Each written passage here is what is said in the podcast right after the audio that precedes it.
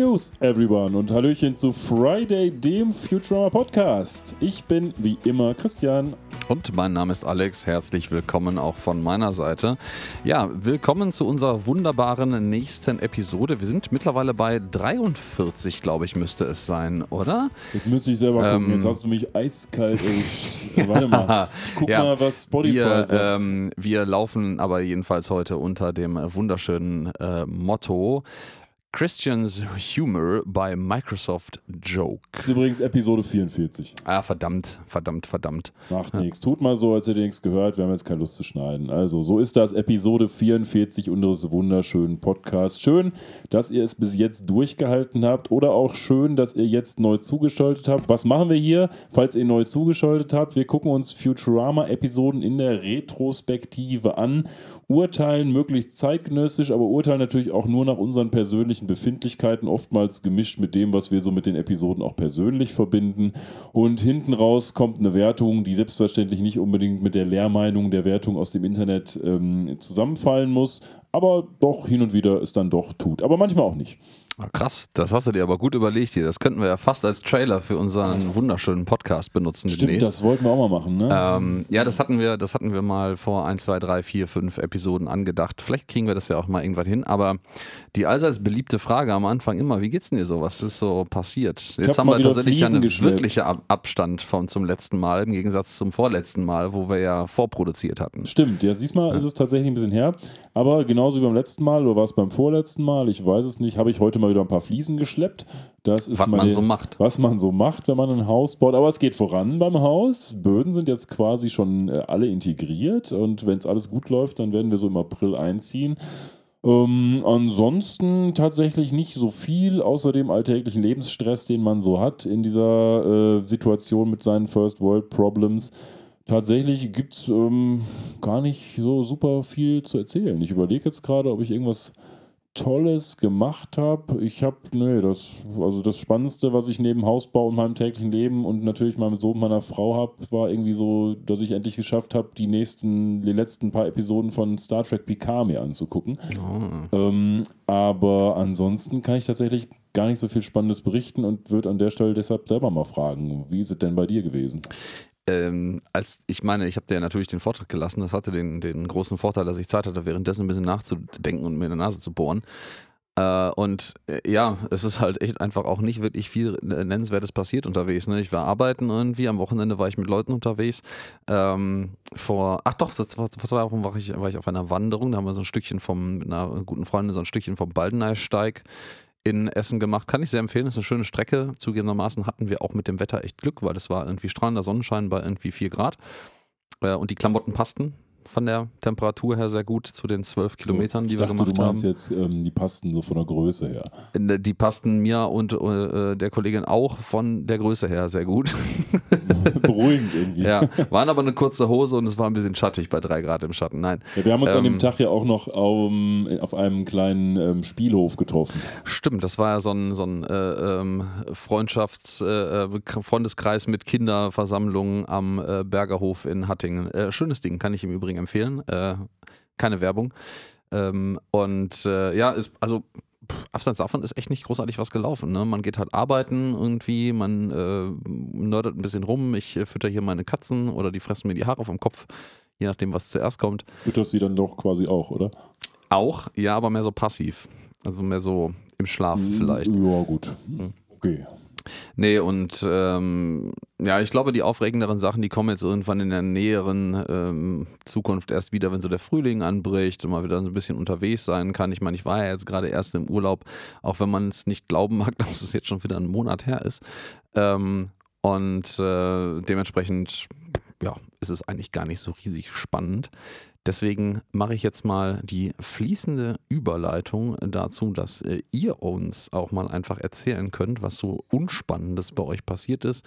Wir sind natürlich auch immer über Kritik und Anregungen dankbar und äh, das Ganze könnte ja hier loswerden. Ihr erreicht uns auf Instagram und Twitter unter @fridaypodcast sowie im Web unter friday.live oder schickt uns eine E-Mail über info at friday.live. Was eine Überleitung. Jetzt bin ich immer noch in Schockstarre ähm, von diesem Wahnsinn, den du da angebracht ah, hast. Ja. aber will jetzt trotzdem mal versuchen, irgendwie die Kurve zu kriegen zu dem, was wir eigentlich so tun hier, nämlich Futurama-Episoden besprechen. Welche Episode haben wir uns denn für heute auf die Fahne geschrieben, Alex? Ja, speaking of Wahnsinn, wir sind diesmal, das haben wir beim letzten Mal schon völlig korrekt angeteasert, bei 3ACV 11. Ähm, das ist nämlich die wunderbare Episode Insane in the Mainframe. Oder auf Deutsch. Wage es kaum auszusprechen. Komm, weil komm, es, komm. Wenn ich das jetzt tue, ähm, sterben irgendwo ein paar Eichhörnchen. Aber gut, so ich werde es jetzt tun. Die deutsche Übersetzung lautet wie folgt: Roboter Roberto Bindestrich Bankräuber. Das ist mir nicht mal ein Slow Clap wert. Also, nee, Ja, das, ähm, das haben wir gerade ja hm. schon äh, besprochen. Äh, Da haben sie wieder, da haben sie wieder einen richtigen Allmann-Move gemacht, irgendwie, wie man sagen würde. Ja, das ist, ich muss wirklich sagen, Das das ist das nicht- Schlechteste, nee. was ich bislang so erlebt habe, weil das erstens ähm, verrät es was von der Handlung, was ich per se immer nicht so gut finde in Titeln. Zweitens Mhm. ist es einfach vollkommen ideenlos und drittens ist das irgendwie nicht mal, das ist ja nicht mal so ein, so ein, so ein Eigenname. Das ist einfach so, als hätten die irgendwie drei verschiedene Wörter in irgendeiner Art und Weise zusammengesetzt. Das ist Es ist aber auch wieder völlig wahllos. Ne? Also ähm, ma- man muss sagen, mal mit ab, mit, mit, wir haben ja irgendwann mal, beim, ich weiß gar nicht wann, da hatten wir darüber gesprochen, dass die englischen Titel eigentlich mehr so Anleihen maximal an die eigentliche Handlung sind, aber deren Hauptziel eigentlich immer ist, eine Referenz auf irgendwas anderes zu sein, was meistens sogar nichts mit der Handlung oder mit irgendwas zu tun hat, was in der Episode vorkommt. Was ich eine ganz schöne Eleganz finde. Und im Deutschen glaubt man sich immer so ein, so ein, so ein Story-Fragment raus und in dem Fall ist es eigentlich ja nicht mal ein übermäßig wichtiges Story-Fragment. So. Ja, man, man, es gibt Äh, eigentlich zwei das- Versionen dieser deutschen Titel. Entweder man nimmt den englischen Titel und übersetzt ihn einfach wörtlich, oder man macht es halt so wie hier und glaubt sich irgendwas aus der Handlung raus. Wobei man hier natürlich auch berechtigterweise fragen darf, irgendwie Roboter Roberto. Also erstens, warum Roboter noch davor schreiben? Würde Roberto der Bankräuber oder sowas könnte man auch genauso gut sagen. Warum ein Bindestrich dazwischen? Das macht überhaupt keinen Sinn. Ähm, Es- es warum ist ein nicht noch ein Gedankenstrich. Ausrufezeichen hinten dran? ist ein Also das ist- Gedankenstrich, dass du so eine Pause machst. Roboter Roberto, Bankräuber. Wäre doch vielleicht noch ein Ausrufezeichen besser. So Räuber, Bankräuber! Irgendwie sowas. Also irgendwie, das ist so, weiß ich, das ist einfach so vollkommen random. Äh, Ja. Das ist schon wieder irgendwie cooles, aber eigentlich auch wieder nicht. Also eins müssen wir noch sagen, bevor wir uns jetzt hier in Rage reden und ich möchte ja auch niemanden hier beleidigen, falls irgendwer dafür beteiligt war. Eigentlich schon, aber das macht man trotzdem nicht. Also haben wir noch nicht gesagt, wann ist der ganze Bums erschienen? Am 8. April 2001 in den USA und am 20. Juni 2002 in den deutschen Landen mit diesem schönen Übersetzungstitel. Ja, sehr, sehr großartig. Und äh, ja, es soll auch, und ähm, das ist hier jetzt äh, eine, eine schöne na, Besonderheit, ähm, der, die letzte Episode vor Benders Big Score, also dem, ich glaube, ersten Futurama-Film sein, äh, den, den, quasi den Auftakt der fünften Staffel, wenn man das so sehen möchte, die einen äh, Trailer vorne weg hat mit einem Sponsor. Ähm, mag, magst du den mal vielleicht beschreiben? Ich äh, glaube, dass. Ich würde gerne vorher noch vielleicht ganz kurz ähm, auf was anderes eingehen, bevor wir in die Episode gehen, wenn ich ja, darf. ja, okay, dann Ähm, klein, kein Thema. Dann, dann Zwei, zwei Dinge. halte ich meine ähm, Pferde hier zurück und dann. Vielleicht den Titel äh, haben wir noch nicht so richtig evaluiert, wo der herkommt, kannst du gerne gleich auch machen. Worauf ich hinaus wollte, ich wollte eigentlich nur sagen, ist, wir haben mal wieder eine Episode, die vom Bruder von Saul Goodman geschrieben wurde, also von nicht von, äh, von ähm, Bob Odenkirk, der den Saul Goodman spielt, sondern von Bill Odenkirk, seinem Bruder. Und Der hat so einen, ich weiß nicht, so eine Handvoll von Futurama-Episoden, glaube ich, geschrieben. Und eine davon ist das jetzt hier tatsächlich. Ah, sehr schön. Ja, dann ähm, hau ich mal raus bezüglich des Episodentitels. Wir hatten es vorhin schon angekündigt, es heißt Insane in the Mainframe. Und das ist äh, eine Contraction, eine Zusammenführung aus äh, zwei Teilen. Das ist natürlich einerseits Insane in the Membrane, ein Song von Cypress Hill von, ich glaube, 93, großer Hit gewesen. Und äh, der Mainframe, ich meine, wir haben ja schon den, den Bezug auf Roboter, also es wird irgendwas mit Bänder zu tun haben diesmal. Ähm, und ja, Mainframe ist natürlich die äh, eine Bau- und Architekturform von Großrechenanlagen, nenne ich das jetzt mal so ganz, ganz äh, platt, die, äh, glaube ich, schon auf, also tatsächlich auf die Urzeiten der Computer sogar zurückgeht. Äh, in, in großen Firmen heute immer noch einem Einsatz ist, ähm, nicht unbedingt weil sie das wollen, sondern weil da einfach Software drauf liegt, äh, äh, läuft, die einen Kern der Businesslogik abbildet und die quasi unersetzbar ist und so langsam sehr unwartbar wird. Ne? am Looking at You Banken und Versicherungsgesellschaften ja, ja, und Deutsche Bahn und ja. Post. ja, Post, wir sind ja gerade, wir nehmen ja quasi an dem Tag auf, wo jetzt quasi beschlossen wurde, dass die Post wieder mal streiken will, äh, unbefristet. Ja gut, das ist ja quasi alle Jahre wieder im Frühjahr der Fall, ne? Ja, letztes Mal 2015. Also das ist tatsächlich schon ein bisschen her. Naja, wir haben jetzt hier tatsächlich einen Sponsor Teaser, wenn man ihn so nennen will. Und ich glaube tatsächlich, dass das der letzte ist, oder? Den wir in Futurama Das ist der sehen. letzte vor dem Film. Genau, ja, genau. Ja, richtig, das habe ich gerade schon gesagt. Also genau. sorry, genau. Das ist der letzte vor dem Film. Dir ja. bestens zugehört, wie du hörst. Ähm, ja, es Könnte mir niemals wieder, passieren. Es geht um Thompsons Teeth. ja, Thompson's Teeth. werden hier präsentiert, die sind der Sponsor und ähm, Futurama wird ihnen präsentiert von Thompson's Teeth. Also es ist offensichtlich ein Hersteller von so Zahnprothesen oder, oder Ersatzzähnen und äh, das sind äh, ausweislich hier diese Ankündigungen, die einzigen Zähne, die stark genug sind, andere Zähne zu essen. Und man sieht hier so einen Herrn mit so einem extrem riesigen Pferdegebiss grinsen, weil diese Thompsons Teeth einfach auch riesig sind. Der dann aus so einer Schale, so einer Müsli-Schale mit so einem Löffel einfach so eine, ja, so einen Löffel voll mit Zähnen nimmt und die halt zerkaut. Und ich sag mal, das sieht jetzt nicht so genüsslich aus, ne? Ja, das ist auch mehr, als wenn so ein Schraubstock eine Walnuss knackt, so sieht ja, das aus. Ja, ja, genau, danke. Ja. Also tatsächlich nicht besonders gut. Ähm, ja, das haben wir vom Intro. Dann fliegen wir einmal mit unserem Planet Express Schiff wie immer durch die Stadt, bis es dann in den Bildschirm crasht. Und dann eröffnen wir mit einem Satz, den wir auch immer benutzen, wenn wir hier den Podcast eröffnen, nämlich mit Good News, everyone, der irgendwie erstaunlich wenig tatsächlich bislang in der Folgen vorgekommen ist, die wir uns angeguckt haben. Jetzt, du das so erwähnst, ist mir auch aufgefallen, dass wir das nie mal nachgehalten haben, wie oft diese Catchphrase vom Professor eigentlich vorkommt. Das, es würde mich nicht überraschen, wenn die nicht sogar häufiger persifliert wird von ihm selber, indem er einfach sagt, oh, it's actually not good news oder irgendwas völlig anderes.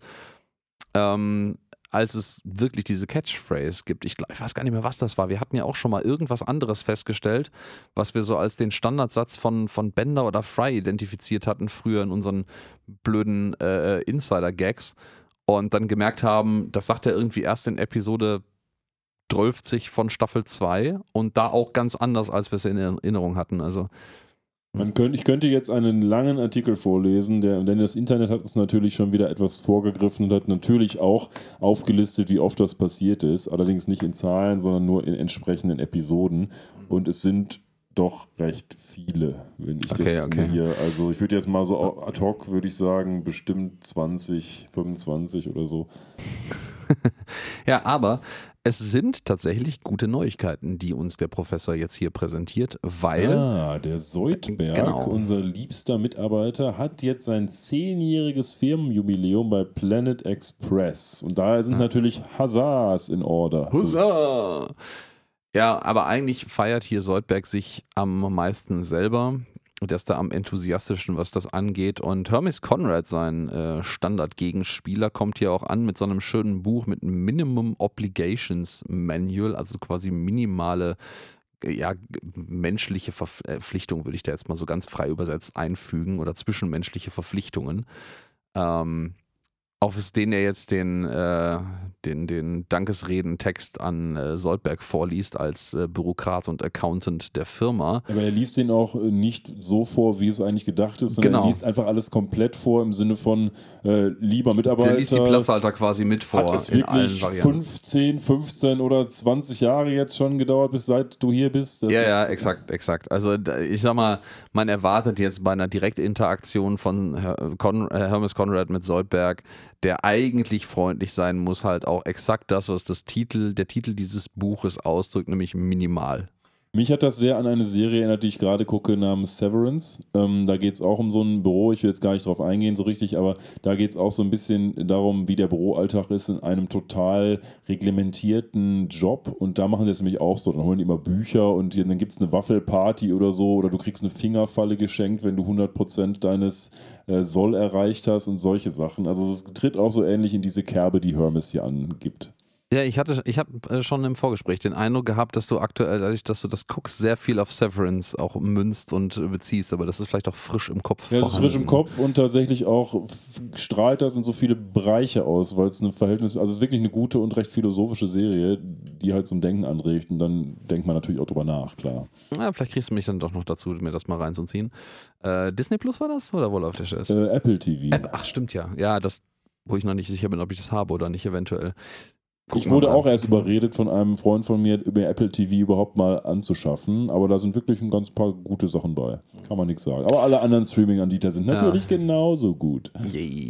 Ähm, gehen wir mal zurück zu unserer Episode, was jetzt eigentlich so passiert. Ähm, der, das Minimale von Hermes Conrad hört halt nicht auf, sondern die, das Geschenk, was er als Dank für sein zehnjähriges Schaffen und Plackerei für diese Firma bekommt, ist ganz, ganz großartig nutzlos. Er bekommt nämlich Coupons, ich äh, mutmaße, es sind zwei, das sieht so ein bisschen so aus, für äh, Ölwechsel. Und da kann er nämlich ein, äh, zwei Ölwechsel für den Preis von einem bekommen. Und ich, also, äh, das mag irgendwie jetzt Erbsenzählerei sein, ne?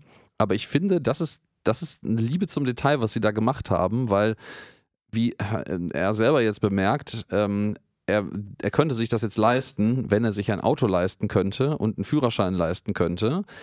Ähm, aber ein Coupon mit zwei Ölwechseln für den Preis von einem, ich mutmaße mal, die du gleichzeitig einlösen musst, ist halt auch totaler Schwachfug, weil dafür musst du dann zwei Autos haben. Du hast, machst ja nicht zwei Ölwechsel hintereinander. Das ist so. ein maximal Hm. unsinniger Coupon. Dachte man, ja, das geht so hintereinander, dachte ich, dass man halt so man einmal bezahlt und dann später einmal nochmal frei hat. Aber ja, das, das stimmt natürlich. Ich habe erst ehrlich gesagt gedacht, es geht um irgendwie das Öl, was ähm, Soldberg da in seiner, wie nennt sich das, in seiner Also seine Beuteltasche Tinte, hat. Tinte, aber das ist Tinte. ja, das ist. Tinte. Ja, ja, er sagt ja selber hier sogar auch, Genau. dass ähm, er, er, das wäre total praktisch, wenn er sich wenigstens den einen Ölwechsel leisten könnte und ein Auto. Ja, ja, hast Äh. schon recht. Er sagt es selber, ist halt wieder, haha, Soldberg ist arm, haben wir jetzt, äh, haben wir jetzt gehört. Ja, gut, Wahnsinn, Boom. Also, er macht da noch so ein paar schöne Dinge irgendwie und ja, dann haben wir eigentlich auch direkt damit den Aufhänger für so die Handlung, die in dieser Episode jetzt so langsam mal losgeht, mal abseits von diesem Frühstücksgeplänkel, guten Morgen, von diesem Frühstücksgeplänkel am äh, Tisch im Planet Express Hauptquartier. Diesmal aber tatsächlich in recht eleganter Weise. Also ich Ja, fand, wir haben das ja. beim letzten Mal schon gehabt in der Episode The Cyberhouse Rules. Da ging es auch sehr schnell. Da stand dann plötzlich dieses Waisenkind oder dieser Korb mit der Einladung vor der Tür. Ähnlich schnell geht's hier und ich finde, hier haben sie es wieder ganz elegant gemacht, weil sie halt was machen, was irgendwie ganz lustig ist, so mit dem Soldberg und dann plötzlich hier ist dein Pension Plan und dann geht es ja in genau diese Richtung, wie du gerade gesagt hast. Dann Soldberg guckt sich an, oje, oje, da ist ja gar nichts drauf. Ja, weil du nichts eingezahlt hast, du blöde Krabbe, sagt ihm Hermes noch. Und dann springen wir quasi zu Fry, der sich jetzt natürlich dann auch Gedanken über seine Pension macht. Ne? Und dann sind wir quasi genau in der Handlung drin, ähm, wo wir hinwollen. Ne? Ja, exakt. Und äh, wir lassen jetzt mal die Episode ein bisschen weiter laufen, damit wir auch nicht immer auf unsere Zettel gucken müssen, hier, was hier passiert. Ja, ähm, Soldberg ist erschüttert über seine Pension. Äh, Fry ist auch irgendwie nicht so glücklich über seine Pension, beziehungsweise er realisiert in Folge, um mal die Kette darzustellen, der Handlung, dass die Pension, die er kriegt, eigentlich quasi keine ist, weil er ähm, ja, die in seinem Socken vorhält. Hat ja 100 Dollar. In Er hat ja seinem 100 Dollar immerhin äh, mit einem redenden Franklin, äh, Benjamin Franklin, äh, Präsidenten auf dem Schein drauf. Ist das Ich- eigentlich was Neues? Haben wir schon mal gesehen, dass auf den ganzen Dollarscheinen sprechende Ex-Präsidenten drauf sind? Also Präsidenten klar, aber sprechen die, haben wir schon mal gesehen? Das ist eine gute Frage, ehrlicherweise. Ich erinnere mich da nur prägnant an die Episode mit den ähm, Reparationszahlungen aus Kriegen, wo jeder diesen 300-Dollar-Schein bekommt, wo er, glaube ich, ein sprechender Nixon auf diesen Scheinen drauf ist und Fry diesen, diesen Coffee-Run macht. Den sehen wir heute das ist auch aber noch nix. viel, viel später. Genau, eben. Und ich, jetzt wo du das sagst, ich habe keine Ahnung, um ehrlich zu sein. Ich meine, ich finde die Idee eigentlich ganz lustig. Vor allen Dingen, wenn Nixon in dieser Episode später noch kommt. Aber hier haben wir erstmal äh, Big Ben Franklin. Und äh, Yes. der sagt natürlich, a penny uh, saved is a penny earned.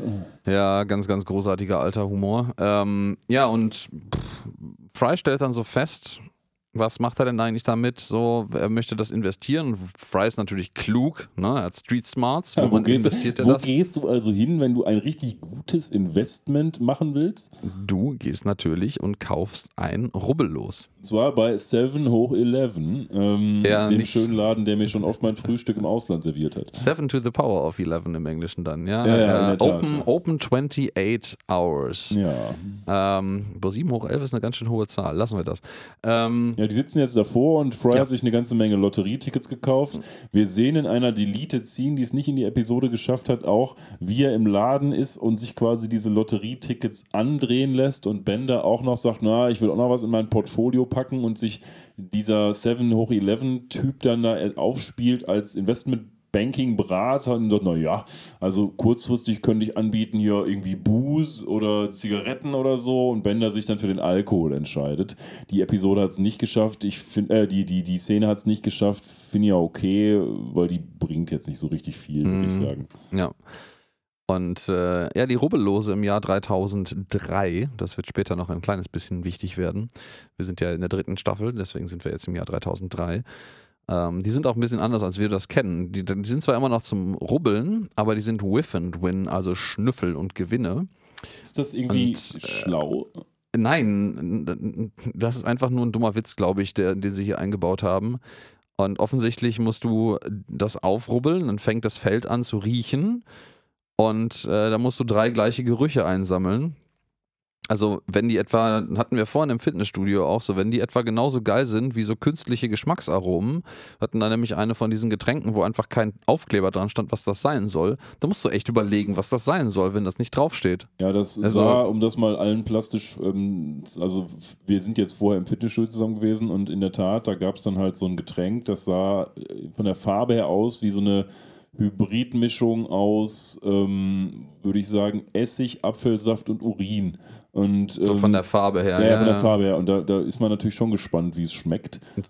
Es war, glaube ich, Eistee. Vermutlich. Ja. Ich habe mich gefragt, als ich das hier gesehen habe mit diesem Schnüffellos, ob das vielleicht in irgendeiner Art und Weise deswegen gemacht wurde, weil zu dem Zeitpunkt, was ja öfter mal passierte, diese Geruchsfernseher vielleicht mal wieder eine Hochzeit hatten und das irgendwie darauf referenzieren sollte oder ob es einfach nur ein dummer Witz ist. Ich glaube, das ist einfach nur ein dummer Witz. Also, das ist ja auch schon wieder Ewigkeiten her, meine ich. Das ist, glaube ich nicht, dass vor 20 Jahren Geruchsfernsehen ein Ding war. Also Doch, das ist immer Ding. mal wieder gewesen. Dann gab es Ja, dann so drei, vier Fläschchen, die hast du da reingestellt und dann konntest du, wenn da der Code auf dem Bildschirm ist, dann hast du, hat alles nach Hundescheiße Mm, gestunken. Code. Ja, aber Fry hat hier kein Glück. Ähm, der hat äh, zwei Gerüche, die identisch sind. Zweimal Kirsche, Cherry and Cherry. Und äh, der dritte, ja, das äh, äh, passt er nicht. Äh, das ist dann ähm, nur äh, Esel. Mi äh, ein, genau, ein Mule. Und sagt, ach scheiße, und schmeißt das weg. Und ja, dann sagt Bender, sitzt so neben ihm und sagt so, ey, du hast noch 6 Dollar übrig, um dich zur Ruhe zu setzen.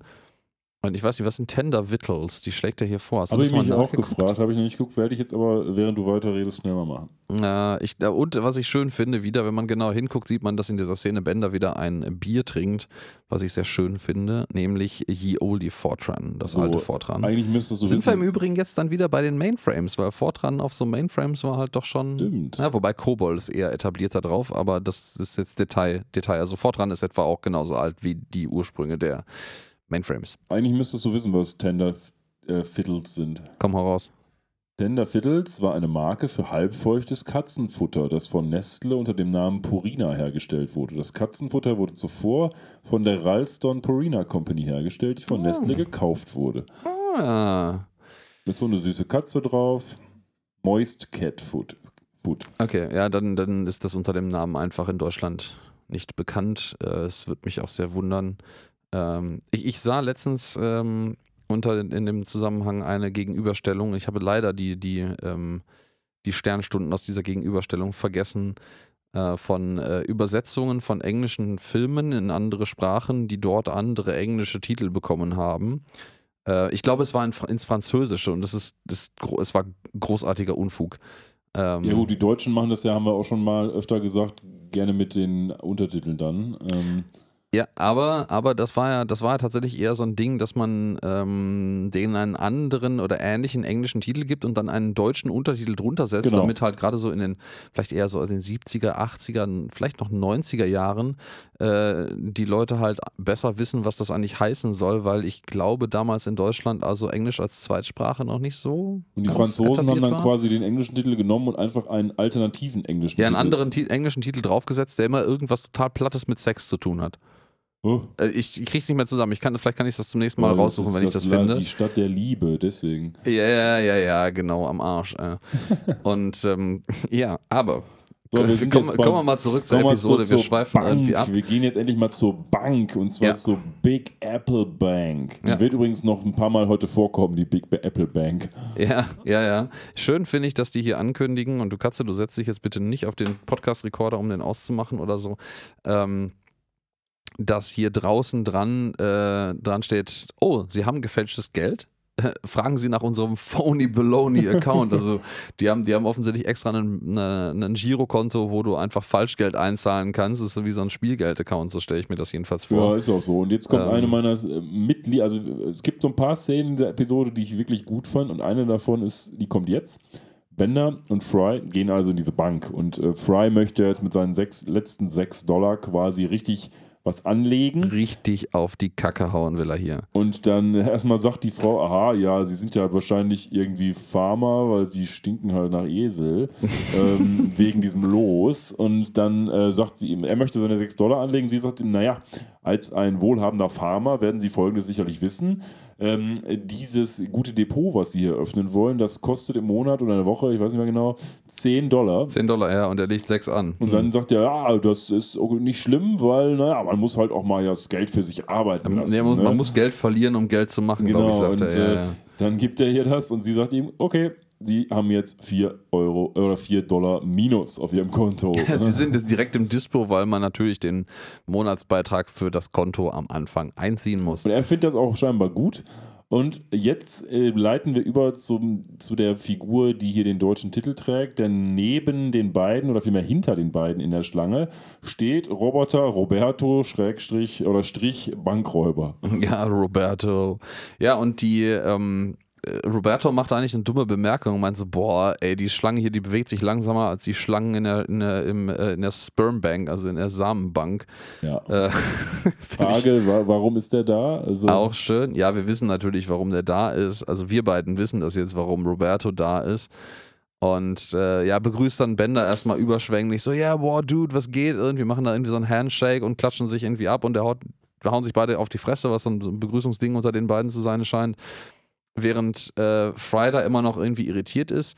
Ich bin im Übrigen gerade ein bisschen irritiert, weil wir haben das gerade hier im Standbild stehen, wie die beiden sich kloppen und man von der Seite so diese Schlange sieht auf der rechten Seite und links Fry stehen. Haben wir nicht gerade etabliert, dass der 4 Dollar im Minus ist? Warum hat der auf einmal wieder Geld in der Hand? Ja, vielleicht bezahlt er gerade noch ähm, das Ticket, aber wahrscheinlich hat er es vorher abgegeben. Ne? Das ist, Ja, Ja, hat das er hat das abgegeben. Geld das, noch in der ist Hand. Bisschen, bisschen inkonsistent. Ja. Egal. Äh, die beiden begrüßen sich jedenfalls und äh, ja, boah, irgendwie, was machst du so? Wie geht's dir? Wir haben uns ja Ewigkeiten nicht gesehen. Ja, und dann sagt Robe- Roberto auch direkt, was er eigentlich hier vorhat, so, alle auf den Boden, das ist ein Banküberfall. Ja? Und äh, ja, äh, Bender ist halt immer noch so im, boah, geil, ich habe meinen alten Buddy irgendwie gefunden und das finde ich total geil. Äh, Modus und quatscht halt einfach mit dem weiter, während der einfach die Bank ausraubt. So. Warum auch nicht? Finde ähm, im Übrigen diesen Roberto irgendwie ganz eindrücklich, sowohl gezeichnet als natürlich auch von seiner Stimme. Der hat irgendwie ein ganz, ganz spannendes Design. Er hat so riesige Augen, das natürlich auch seinen Charakter ganz gut darstellt als äh, Lunatic. Wir wissen ja jetzt noch nicht ganz genau, wie verrückt er ist, aber wir werden es bald herausfinden. Aber ich finde, das haben sie hier gut gemacht. Also sowohl die Stimme als auch die Optik von dem. Der ist ja auch so ein bisschen größer noch als Bender, sodass er auch so ein bisschen bedrohlich daherkommt, mit so auch so langen Armen und so abseits des Messers. Das ist irgendwie passend so, habe ich mir gedacht, als ich den gesehen habe. Ich finde gerade in der Rückansicht sieht er sogar aus wie eine absurde Roboterdarstellung von Mickey Mouse, weil diese beiden Augen von hinten echt aussehen wie so zwei riesige Mickey Mouse Ohren. Und äh, das, Ja. gut, die wussten damals noch nicht, dass sie irgendwann zu Disney gehören würden. Äh, vielleicht haben sie das so groß darauf hingearbeitet als, als äh, höheres Ziel, aber ich schätze eher nicht. Ja, ich, ich finde auch, hier werden in der Szene ein paar richtig schöne Sprüche abgeladen, ähm, weil Roberto Roberto, also irgendwie ist links neben dem Schalter, an dem Bankschalter, wo alle anstehen, äh, ist so eine riesige Pflanze. Und äh, in dem Moment, wo Roberto einfach das Messer greift und sagt so, alle auf dem Boden, hier ist Banküberfall, ne? versteckt sich Fry hinter dieser riesigen Pflanze. Und äh, Roberto kommt dann irgendwie so, ey, rot, also weil er ein rotes, sein, seine rote Jacke anhat. So, hör mal auf, irgendwie die Pflanze zu gießen und mach mir die Tür auf. Und äh, dann rennt halt Fry nach vorne, um ihm die Tür aufzuhalten, damit er mit seinen erbeuteten Geldsäcken rausrennen kann. Ich finde es einfach schön, dass er sich offensichtlich gerade in die Hose macht hinter der Pflanze Ja, und absolut. äh, deswegen die Pflanze halt wässert. Ja. Das stimmt. Ich habe nochmal eine Quizfrage für dich jetzt. Ich meine, es wäre noch Ähm, absurder, wenn er da hinten einfach stehen würde und die Gelegenheit nutzt, einfach, wenn keiner guckt, in die Pflanze zu pinkeln, während gerade die Bank ausgeraubt wird. Ja, Aber auch wahr. ich habe nochmal eine Quizfrage für dich. Jo, Ähm, hau raus. Wir sind ja beide der Ansicht, vermute ich mal, dass der, also ich jedenfalls bin der Ansicht, dass der Roberto eine ganz coole und einzigartige Synchronstimme hat. Ähm, gesprochen wird er von David, David Herman. Wen hat David Herman bei Futurama noch gesprochen? boah, verdammt, da hast du mich jetzt völlig überfragt. Das, da bin ich ohne Vorbereitung. Ja, rate doch mal. Äh, Also es sind alles Nebencharaktere, das sage ich schon mal. ja, ja, ja, ja.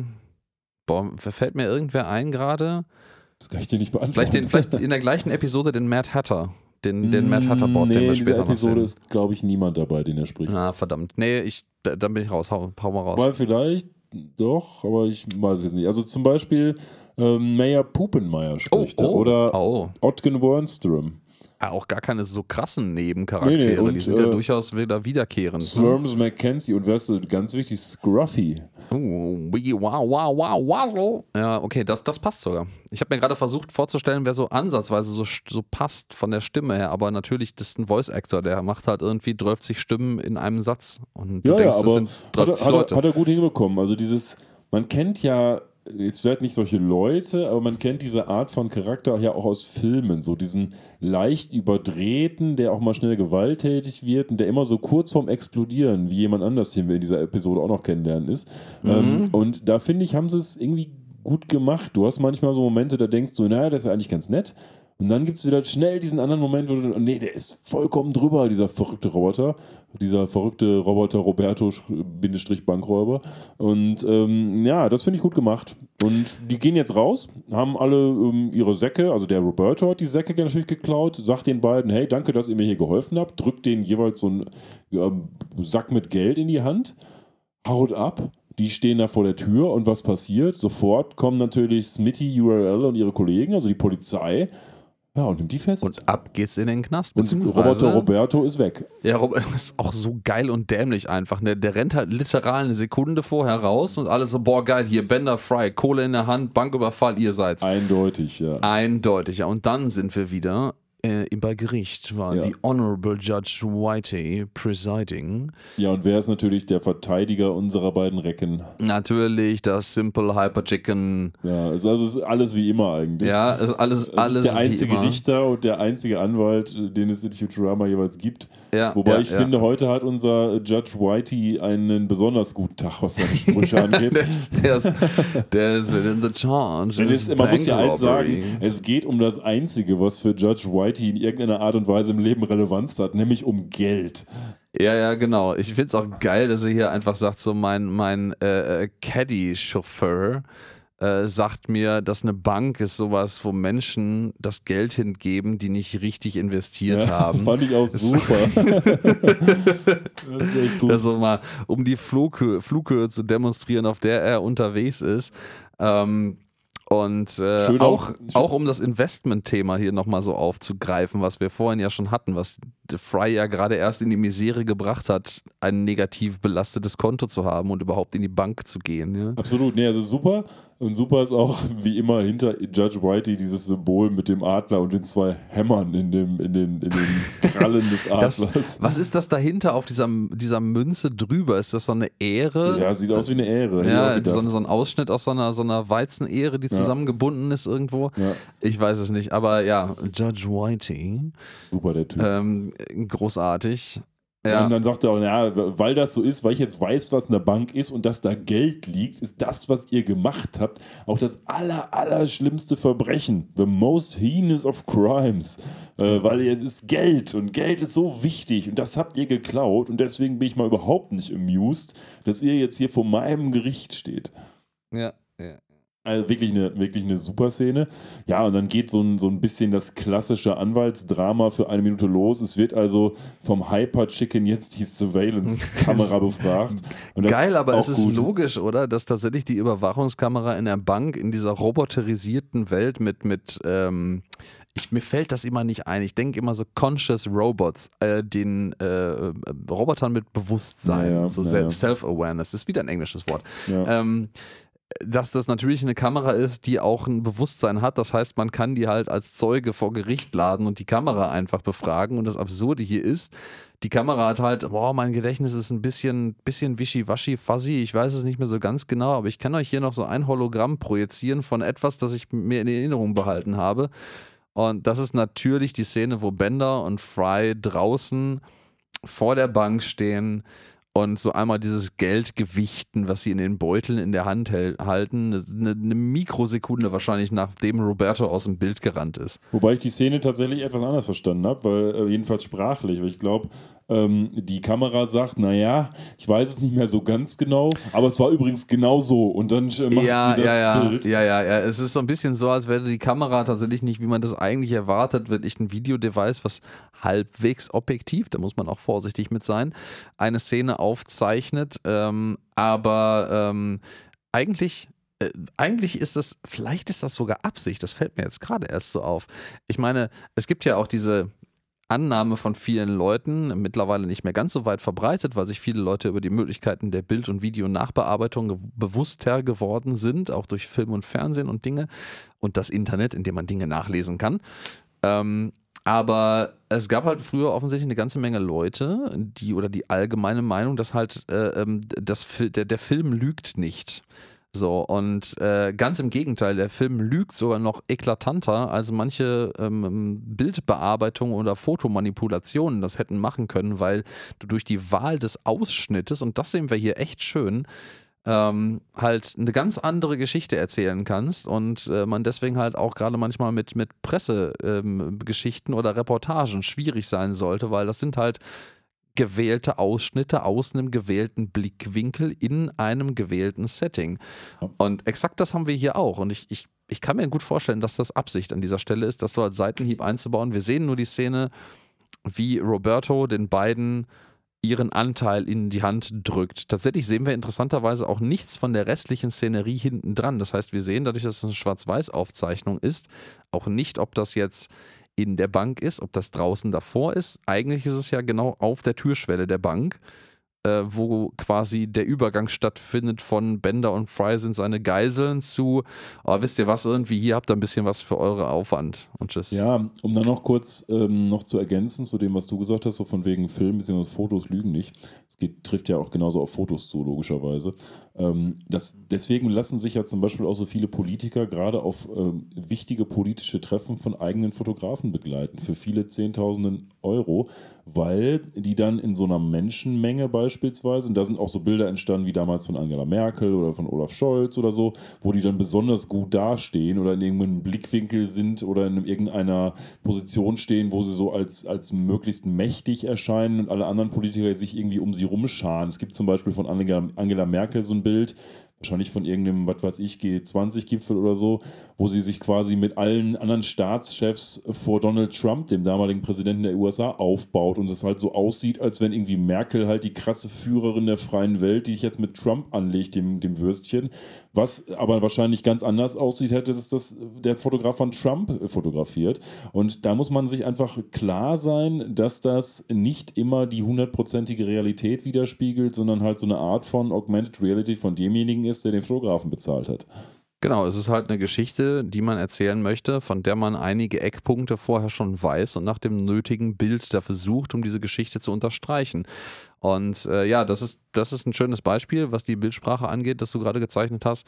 Ähm, alleine würde mich tatsächlich da eine Videoaufnahme von dem Raum, in dem genauso der, der, der Örtlichkeit, wo diese, dieses Foto entstanden ist, einfach auch interessieren, um diesen Kontext zu haben, was ist eigentlich vor und nach dem Moment dieses Bildes passiert? Wie war die Bewegung der Leute? Wie war die restliche Dynamik?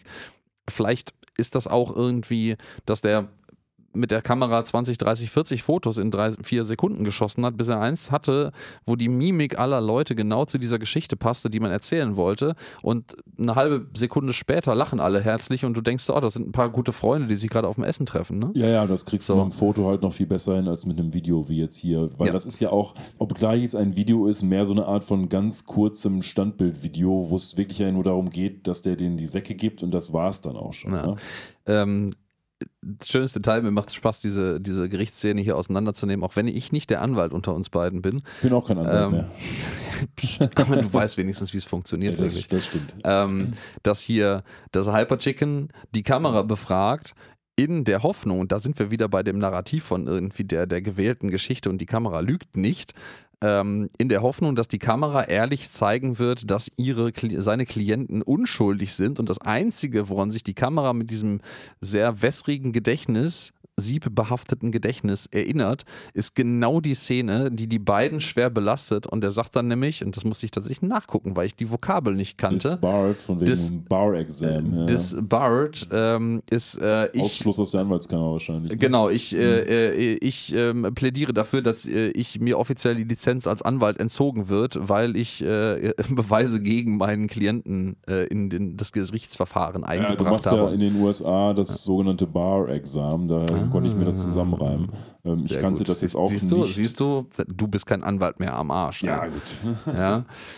Und ähm, ja, dann wird Fry noch vernommen und ähm, sein eigener Anwalt ähm, versucht, also er, ich glaube, man kann ihm zugutehalten, dass er da noch so ein bisschen versucht, irgendwie ihn aus der Scheiße rauszuziehen, weil er sagt so, ey, kennst du diesen Roboter, der dir das Geld gibt in diesem Hologramm eigentlich? Mm.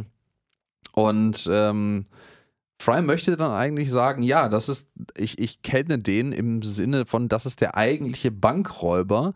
Sein Name ist nämlich. Ich werde diesen Namen ich werde diesen vergessen. Namen nie vergessen, ja. Und dann sieht man halt, wie einfach mit so einem schlechten angeklebten Schnörres und Vollbart drunter Roberto im Publikum der Gerichtsverhandlung sitzt den, den Bart komplett runterzieht, so irre grinst und mit so einem Messer so wobbelt.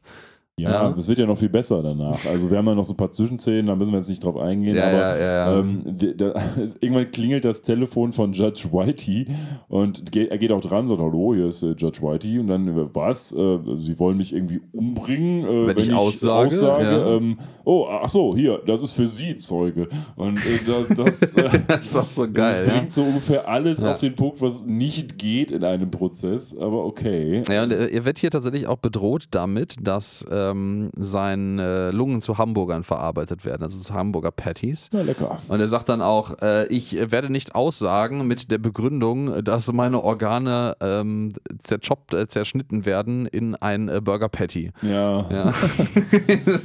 Und der Judge Whitey so, ja, Ah, das 67. Zusatz, ja. Zusatz ja, zur Verfassung. Ja, hm, bekannt. Ja.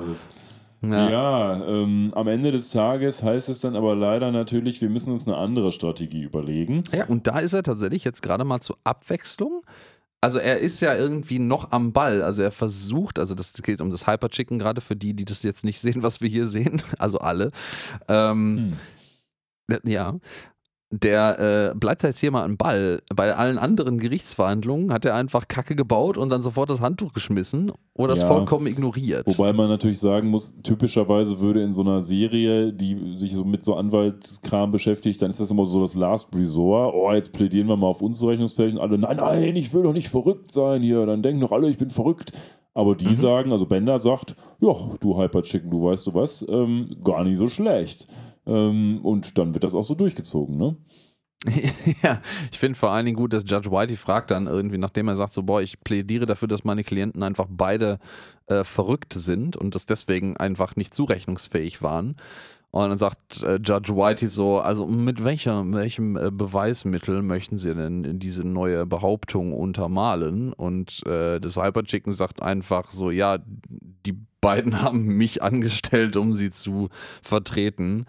Und äh, Judge Whitey akzeptiert das selbstverständlich sofort. Ja, das ist so ein, ist so ein bisschen ein, ein, ein Pseudo-Argument natürlich, so ein bisschen wie zu sagen, ja, das, ich kann es nicht gewesen sein, weil so blöd wäre ich nicht. Ähm, das, das ist ja auch kein Argument, das ist einfach nur eine wahllose Behauptung, ähm, die in sich schon keinen Sinn macht. Und genauso ist es hier, aber es ist natürlich für den Gag gut. Und ja, dann wird man natürlich verurteilt für Insanity. Der Bender als Roboter soll natürlich ins Robot Asylum.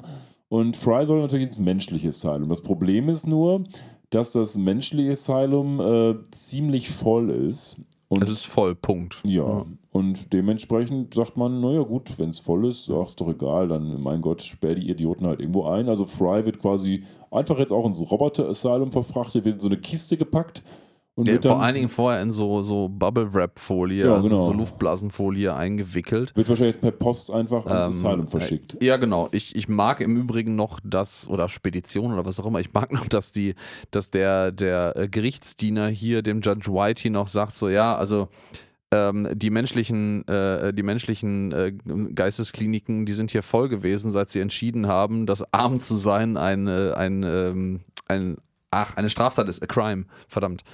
Äh, Finde ich, nicht find eine ich gut. Straftat, sondern eine Geisteskrankheit. Eine Geisteskrankheit, verdammt, ja, ja weiß jetzt. Also, äh, zu viel englische Ah, Untertitel. ja, ja, Tat. ja. Also der hat gesagt, naja, wer arm ist, der muss Krankenkopf sein und dementsprechend sind die Asylums jetzt voll. Ja. Ja, das passt ja ins Bild von Judge Whitey. Ähm, ja, und der haut dann ab und die beiden werden in die Folie gepackt und ab ins Roboter Ab, Asylum. ab, ab ins Robot Asylum. Äh, äh, Fry kriegt noch so einen schönen Stempel auf die Stirn. Defective Electronics. Ja, das geht ja, bringt ja schon so den ersten Brotkrumen dahin, wo die Folge uns bringen wird. Äh, Spoiler Alert, nämlich dahin, dass Fry am Ende denken wird, er, wird ein, Ro- ist ein Roboter. Und er wird da jetzt auch schon als erstes in dieser Episode so behandelt, mit diesem Aufkleber, ne? Defective Electronics. Ja, ja, ja. Und dann ähm, bewegen wir uns jetzt mal weiter aus dieser wunderschönen ähm, Szene mit dem Judge Whitey heraus. Und wir sind jetzt bei dem Robot Asylum. Und zwar, das finde ich nämlich sehr schön, das möchte ich auch auseinandernehmen, das Hell Institute for Criminally Insane Robots. Äh, Hell, also wir sehen das Schild, was draußen vor dem Klinikgelände steht. Und Hell ist natürlich Hell 9000 aus 2001, ähm, Odyssey im Weltraum, A Space Odyssey. Äh, großartiger Stanley Kubrick-Film. Den haben wir vor etlichen Jahren sogar mal zusammen geguckt. Ähm, vielleicht müsste ich das mal irgendwann wieder machen. Es ist sehr, erst sehr irgendwie ein bisschen antiklimatisch fast, aber es passiert eine ganze Weile. Also es ist sehr ruhig auch, überraschend ruhig. Müsste eigentlich mal die Bücher lesen. Das wäre vielleicht viel spannender. Das wäre vielleicht auch nicht die schlecht. drei im Übrigen Ja. Bücher. Und äh, weil Hell 9000 ja auch so ein bisschen criminally insane ist, je nachdem, wie man das interpretieren möchte. Und ähm, wunderschön finde ich auch, dass über diesem äh, Stein, auf dem der Name und das Motto dieses ähm, Asylums steht, äh, fliegen so Vögelchen, so blaue, ich würde jetzt sagen Twitter-Vögelchen, aber die gab es damals noch gar nicht, äh, im Kreise.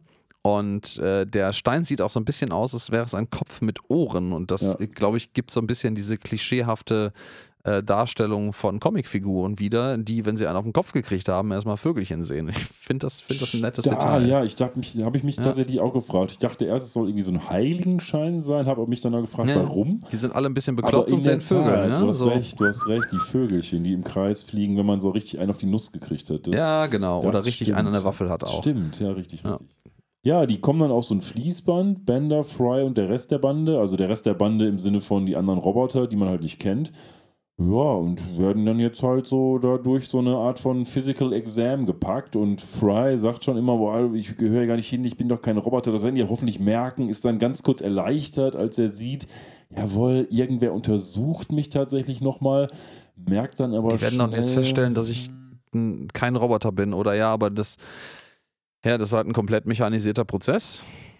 Ja, sie Und- nehmen ihm auch seine Kleidung einfach weg und wollen ihn dann mit so einem Magneten ähm, irgendwie sonst wohin verfrachten, weil offensichtlich jeder Roboter da magnetisch ist. Mhm. Bei Fry Das funktioniert es so halt nicht. Das Röntgenbild, was gemacht wird von ihm, ist irgendwie auch nicht so äh, praktisch für ihn, weil das halt irgendwie einfach sein, seine Magensäfte zum Kochen bringt. Dann möchte ihm noch so ein Bohrer ein Loch in den Kopf bohren. Ähm, dass ihm hier irgendwie einfach nochmal die Zähne ein bisschen redesignt. Ach, Gamma-Ray-Scans, genau. Es ist keine Röntgenstrahlung, sondern es ist Gamma-Ray. Ähm, und ein Detail, was mir jetzt in dieser Szene auffällt, und ich, ich bin mir nicht sicher, ob das jetzt Zufall ist oder ob das Absicht war. Man sieht in dem Gamma-Ray-Scan von Bender, wie er halt so, so ein paar Zahnräder und Wellen im Magen hat. Da sind wir bei, der, bei dem Tadesmagen, der immer alles, oder Bauch, der alles enthält, was man machen kann. Aber um diese Zahnräder drumherum fliegt eine kleine Fledermaus in seinem Magen. Und was mir vorhin eingefallen ist, und ich wollte es eigentlich auch unabhängig davon sowieso erwähnen, was ich schön finde, ist auch einer der englischen Ausdrücke davon, um zu umschreiben, dass jemand nicht mehr alle Tassen im Schrank hat. Bad shit crazy, oder was? Nee, uh, you've got bats in the belfry. Also Ah, du okay. hast äh, äh, Fledermäuse im Glockenturm. Und das ist halt, ich denke mir auch so, das sind Zahnräder. Das, ein Glockenturm hat vielleicht auch eine Uhr, eine Uhr hat Zahnräder. Hm. Ja, ist schon nicht fernliegend, ne? Das stimmt. So, und ich finde das einfach schön. Du hast Fledermäuse im, im Glockenturm. Finde ich, find ich toll. Stimmt, stimmt, stimmt. Ja, das geht jetzt hier so ein bisschen weiter. Dann hat man noch so ein paar leichte Gags und am Ende des Tages landet Fry dann bei Dr. Perceptron. Oh ja. Und Dr. Perceptron ist quasi Dr. Freud in Roboterform. Der hat so eine, wie nennt sich das denn, dieses elektrische, diese so eine elektrische Spule so ein Plasmaball. Kopf, so ein Plasmaball. Plasmaball als Kopf, wird später noch relevant sein. Und ja, da denkt er sich, hey, Dr. Perceptron, äh, endlich kommt hier mal einer, mit dem ich reden kann, weil so ganz offensichtlich, ich bin kein Roboter, sondern ich bin ein Mensch. Denn guck dich mal an hier, mein Körper, der ist ganz schwabbelig und ich bin überhaupt nicht metallisch und das ist doch wohl ganz klar. Das Erste, was er macht, der Dr. Perceptron, ist, naja, du kriegst erstmal eine Wellnessbehandlung. Und was heißt hier Wellnessbehandlung, Alex? Einfach mal so zwei riesige Elektroden an den Kopf gehangen und Elektroschocken. Ja, ja, was das, Roboter ähm, halt so gut finden, ne? Das Erschreckte dabei ist ja, das gab es und in extremen Fällen gibt es das immer noch als Therapie Ja. gegen so Sachen wie, ich glaube, früher war das eher so in Anführungsstrichen allgemeiner Wahnsinn und alle Leute, die einem nicht gefallen haben, äh, einfach Elektroschock an den Kopf, bis man irgendwie wieder klarkommt. Ähm, das wurde doch, glaube ich, was ist das? Depressionen gab es das, dann gab es das irgendwie auch bei Schizophrenie wurde das angewendet, eigentlich so als Universallösung für alles, mal das Gehirn grillen. Und naja, gut, das hilft jetzt bei, Be- bei, bei Fry nicht gerade für eine Entspannung. Ähm, ich möchte noch ganz kurz, bevor wir weitergehen äh, und das übersehen, auf den Namen Dr. Perceptron eingehen, äh, der nämlich auch Relevanz in diesem Zusammenhang äh, spielt, nämlich äh, ein Percep Perceptron oder ein Perzeptron ist ein äh, sehr mittlerweile vergleichsweise altes Konzept aus äh, der KI-Forschung und äh, der Forschung neuronaler Netze insbesondere, weil das Perzeptron nämlich eine Darstellungsart von künstlichen neuronalen Netzen ist, die du trainieren kannst, eine gewisse Aufgabe zu erfüllen.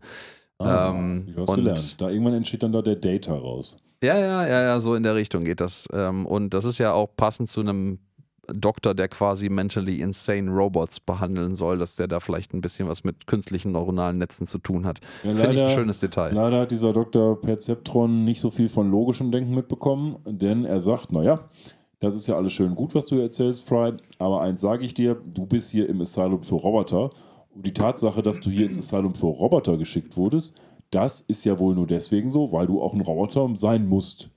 Fall gelöst. Ja, die Schwester kommt an, ähm, über die müssen wir gleich noch gesondert sprechen. Mhm. Und aus ihrem Bauch der Schwester kommt ein langer Arm mit einer Zwangsjacke raus, die sich um Fry schließt und dann war es das mit Das ist Fry. wie so eine. Falle im Wald irgendwie, die irgendwie so einen, so einen Waldläufer gestellt hat, wo du dann irgendwie so hochgerissen wirst, nur dass das jetzt von der Seite kommt und der so zack einfach ab in die Zwangsjacke ähm, getüdelt wird, die natürlich hinterm Rücken schön zugebunden wird. Ja, sollen wir mal kurz über die Schwester Ähm, reden? Äh, ja, ich äh, wollte gerade noch ganz kurz eine Theorie zum Besten geben, Ja, die mir gerade wieder spontan in den Kopf geflogen ist. Und zwar Dr. Perceptron ist ja, da steht ja auch irgendwas mit Freud auf seinem, seinem Schild am Anfang. Und Perceptron ist, glaube ich, eine sogar der ersten ähm, wissenschaftlich niedergelegten Arten und Weisen und nach heutigen Maßstäben deswegen eine sehr simple äh, für die Simulation und die Beschreibung von künstlichen neuronalen Netzen, die etwas Sinnvolles tut. Und Freud war der Begründer der Psychoanalyse, wenn ich das gerade richtig wiedergebe. Also da hat man so zwei Konzepte auf einer sehr schönen Ebene miteinander verheiratet. Ja, stimmt. Ähm, Ich, ich mag das, ich mag solche Details. Also Ja, die, diese passt. Episode ist auch sehr detailreich in der Hinsicht, muss ich sagen. Da hatten wir vergangene Episoden, die in der Hinsicht verglichen fast lieblos waren. Stimmt, aber natürlich gibt das Szenario vielleicht auch ein bisschen mehr her, weil so Asylum Ja. gibt es ganz viel Filmanekdoten, gibt es ganz viele Bücher, gibt es ganz viele leider auch reelle Beispiele für, wie sowas falsch gelaufen ist. Also dementsprechend hat man da viel, wo man Anleihen holen kann. Mhm. Äh, und noch eine weitere Anleihe, die ich jetzt direkt mal anbringen möchte, weil du sagtest ja gerade schon, ähm, dass ähm, er ist jetzt halt hier in diesem Asylum drin und äh, er ist natürlich verrückt, weil er behauptet, er wäre ein äh, Mensch, obwohl er ganz offensichtlich ein Roboter ist, weil nur Roboter hier eingeliefert werden. Also so ein klassischer logischer Zirkelschluss, aus dem du eigentlich auch nicht vernünftig rauskommen kannst, außer das Grundkonzept zu hinterfragen. Und ähm, das hat tatsächlich zwei Hintergründe, möchte ich behaupten, in diesem Sinne. Einerseits gibt es tatsächlich ein, äh, geht das möglicherweise zurück auf ein äh, Experiment aus den 70er Jahren, beziehungsweise Ende der 60er, Anfang der 70er, das Rosenhan-Experiment äh, von einem Professor David Rosenhan an der Stanford University durchgeführt wurde, wo man tatsächlich Leute, die ähm, bei der Ersteinweisung ähm, sich als verrückt, total verrückt darstellen sollten, genommen hat, ähm, die danach aber sich dann nach der Einweisung komplett normal rational verhalten haben, um zu gucken, ob die irgendwie von dem System unterscheidbar sind von tatsächlich äh, äh, Mental Patients. Und das ist offensichtlich, ich weiß nicht ganz genau, aber meine Vermutung wäre, dass es vielleicht so ausgegangen, wie das dem armen Fry hier geht. Ähm, aber das Ganze erinnert mich an noch etwas anderes. Äh, und zwar ein äh, Buch, was ich ähm, mal angefangen habe zu lesen, Hust. Ähm, da steht nämlich bei mir hier im, im Schrank drin, nämlich Catch 22. Falls du äh, da, dir das ein Begriff ist und vielleicht du das sogar gelesen haben magst. Ich habe es nicht gelesen, aber ich ähm, äh, erklär es ruhig nochmal, aber ich glaube, ich weiß so rudimentär, was da drin steht. Ja, und äh, ja, es geht im Endeffekt, es ist eine, eine, eine, eine Kriegsgeschichte. So, ich glaube, es spielt zur Zeit des Zweiten Weltkrieges, meine ich, in der, in der äh, Schlacht, nicht Schlacht um Mittelerde, sondern Schlacht im Mittelmeer. Schlacht um Mittelerde. Ja, ja. Äh, äh, die, eine, eine, eine fiktive Schlacht tatsächlich im Mittelmeer und um einen, ich glaube, amerikanischen Soldaten, der da drin ist, aber eigentlich gar nicht da sein möchte.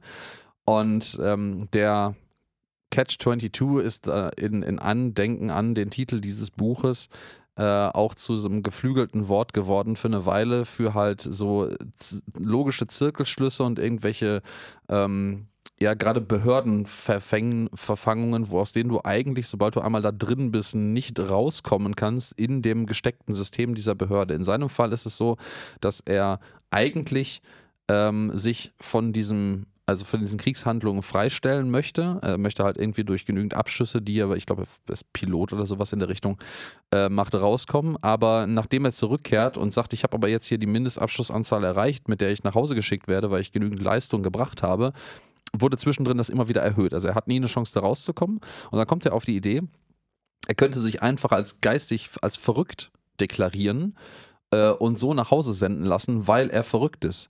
Aber, und das ist dann dieser Zirkelschluss, der in dem Buch äh, verfasst wird und der ihm dann zum Verhängnis wird, ist, wenn er in der Lage ist, einem, äh, einem äh, Militärarzt gegenüber ausreichend plausibel zu erklären, dass er verrückt ist, ähm, und er deswegen entlassen werden möchte, weil er Angst um sein Leben hat, kann er nicht verrückt sein, weil das eine sehr rationale Entscheidung ist und muss folgerichtig da bleiben.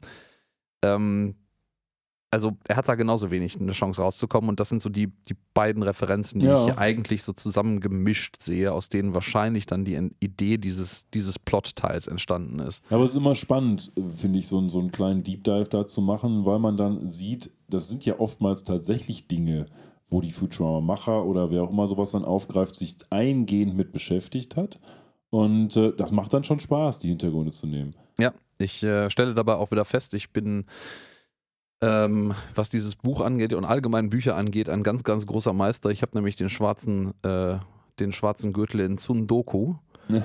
Das ist, äh, du weißt, was es ist? Erklär es aber trotzdem noch. Ja, das ist äh, äh, ein, ein wunderbares japanisches Wort, was sich so anhört, als wäre es eine Kampfsportart, aber Oder sowas faktisch. wie Sudoku. Ja, so ein bisschen wie so. Verdammt. Äh, aber eigentlich ist es äh, nur die, äh, die Kunst, Bücher zu kaufen, sie ins Regal zu stellen und nie zu lesen. Ja, aber auch Ähm, Bücher sind ja sehr dekorativ. Also ja, da, ich her- finde auch persönlich, das muss man auch ein für alle Mal klarstellen, Bücher kaufen oder sich anzuschaffen im Allgemeinen und Bücher zu lesen sind zwei völlig verschiedene Hobbys, die nichts miteinander zu tun haben müssen. Ja, So, jetzt müssen wir aber noch mal ein bisschen weiter ausholen, denn äh, lass uns doch mal über diese Schwester sprechen, die jetzt da ankommt, Ja, dem Fry da so seine Zwangsjacke an. Schwester Ratchet. Schwester äh, Ratchet. Da überlasse ich dir jetzt das Feld, nachdem ich jetzt ein bisschen Dinge auseinandergenommen Ja, Schwester habe. Ratchet ist dem einen oder anderen vielleicht ein Begriff, wobei ich gar nicht, heißt sie tatsächlich hier auch Schwester Ratchet? Ich bin gar nicht so sicher, ob sie Ja, die heißt, die heißt hier Ratchet, bin Okay. ich mir relativ Woher sicher. kennen wir Schwester Ratchet? Beziehungsweise den Namen Ratchet, den kennen wir ursprünglich aus, ich glaube 1975 war es, als der Film rauskommt, recht bekannt. Einer flog übers Kuckucksnest. Mit ähm, einem noch verhältnismäßig jungen Jack Nicholson in der Hauptrolle. Und da geht es tatsächlich ja auch darum, dass dieser Jack Nicholson in so ein Asylum kommt und am Ende des Tages, ähm, Spoiler, Spoiler, wird er lobotomisiert, weil er da so bestimmte Dinge tut, die der Leitung nicht gefallen. Dum, dum, Und die dum. Leitung im Wesentlichen ist diese Schwester Ratchet, die da ein straffes Regiment führt. Und das Ganze ist ja so ein bisschen so ein so eine psychologische Auseinandersetzung zwischen dem Jack Nicholson-Charakter und dieser Schwester Ratchet. Und jetzt machen wir noch einen weiteren Sprung. Zum einen ins, glaube ich, Jahr 2021, denn ich glaube, aus dieser äh, aus diesem Film und dieser Schwester Ratchet wurde dann ein Spin-off von Netflix gemacht. Das da hieß auch, glaube ich, Ratchet und wo es dann darum ging, dass diese Schwester, also ich habe es nicht gesehen, diese Schwester im Mittelpunkt steht. Und jetzt machen wir noch einen weiteren Sprung, der dazwischen liegt. Und dafür muss ich dich jetzt einmal bitten, nochmal unseren wunderbaren Jingle abzuspielen, der mit ähm, Star Trek und Anspielung beginnt. Die Star Trek-Anspielung der Woche. Ist tatsächlich gar keine so richtige Anspielung, aber trotzdem passt es gut ins Thema. Jetzt fragst du dich wahrscheinlich, her, was erzählt er jetzt hier? Mhm, natürlich, ich habe noch eine andere Idee dazu, aber erzähl erstmal. Ja, das ist eine andere Idee. Okay, also, Off-Topic. okay, also das Erste, was dazu zu sagen ist, wer hat ähm, die Schwester Ratchet gespielt in einer Flug übers Kuckucksnest? Das war die Schauspielerin Louise Fletcher. Woher kennen wir die Schauspielerin Louise Fletcher noch? Also aus Star Trek, ja. Ja, natürlich so aus Star Trek, aber schon mal, aber was, sag mal wen, wen, was glaubst du? äh, keine Ahnung, Uhura. Nein, äh, nein. Ich habe Äh, ich hab keine Ahnung, ich habe kein Bild vor Augen davon, das ist mein Problem gerade. Fletcher hat gespielt Kai Winn in Star Trek Deep Space Nine, also Mhm. einen sehr wiederkehrenden und eindrucksvollen Antagonisten der ganzen Serie. Ich bin auch Louise Fletcher ist auch eine sehr anerkannte Schauspielerin, also eine wirkliche Schauspielgröße tatsächlich, die also auch, gut, die hat mit Jack Nicholson zusammengespielt, haben wir jetzt gehört, ähm, musste ich tatsächlich auch nachlesen, fand ich aber ganz interessant, ist natürlich weit später gewesen, also 1975 war die natürlich noch viel jünger als zu Zeiten von Deep Space Nine, das kam dann irgendwann, ich glaube 91 oder so lief das an bis 99 oder so. Mhm. Ähm, aber das äh, war dann doch noch ein schöner Deep Dive in diese Schwester Ratchet. Und jetzt, was dachtest du denn, was kommt? Ich, äh, nee, nee, nee, ich, ich hab, hatte off-topic eine Idee, wo du sagst, es sind wie, jetzt müsste ich das einspielen. Es wäre mal eine Idee, wenn wir beide einfach so, so ein Soundboard, jeder für sich hätten, was er irgendwie auslösen kann in der Episode, um so, so Catchphrases oder diverse Schlüsselmomente einzuspielen. Dann könntest du nämlich. Catchphrase, ja. Dann äh, könnten wir irgendwie auch die Referenz der Woche oder die Allegorie der Woche machen. Wow, wow. Und ja. äh, du hättest natürlich einen riesigen, wahrscheinlich Enterprise-förmigen Button für die Star Trek-Anspielung der Genau, die Woche so einfach. draufklicken kann. genau. Ja, ja, ja. Also dann musst du so renn, rennst du so zum Fernseher hin, so paf drauf. Ding, ding. So, Ja. zurück ins Asylum. Ja, zurück weg von den Fantasien zu den anderen Fantasien, von zu den fantastischen Serien im wunderbaren Asylum. Wir haben Ja. jetzt so eine Szene, wo Bender quasi einmal kurz da durchläuft und so ein bisschen die Leute kennenlernt, die hier auch genauso seine Leidenskollegen sind.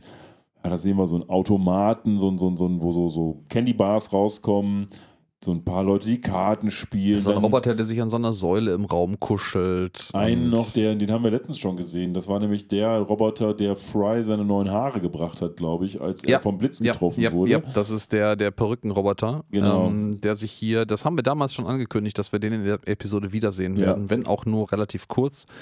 Äh, und der kämmt sich hier die Haare und sagt, I'm a pretty girl, I'm a pretty girl und äh, schaut in den, in den Spiegel, in den Handspiegel, den er in der anderen Hand hält.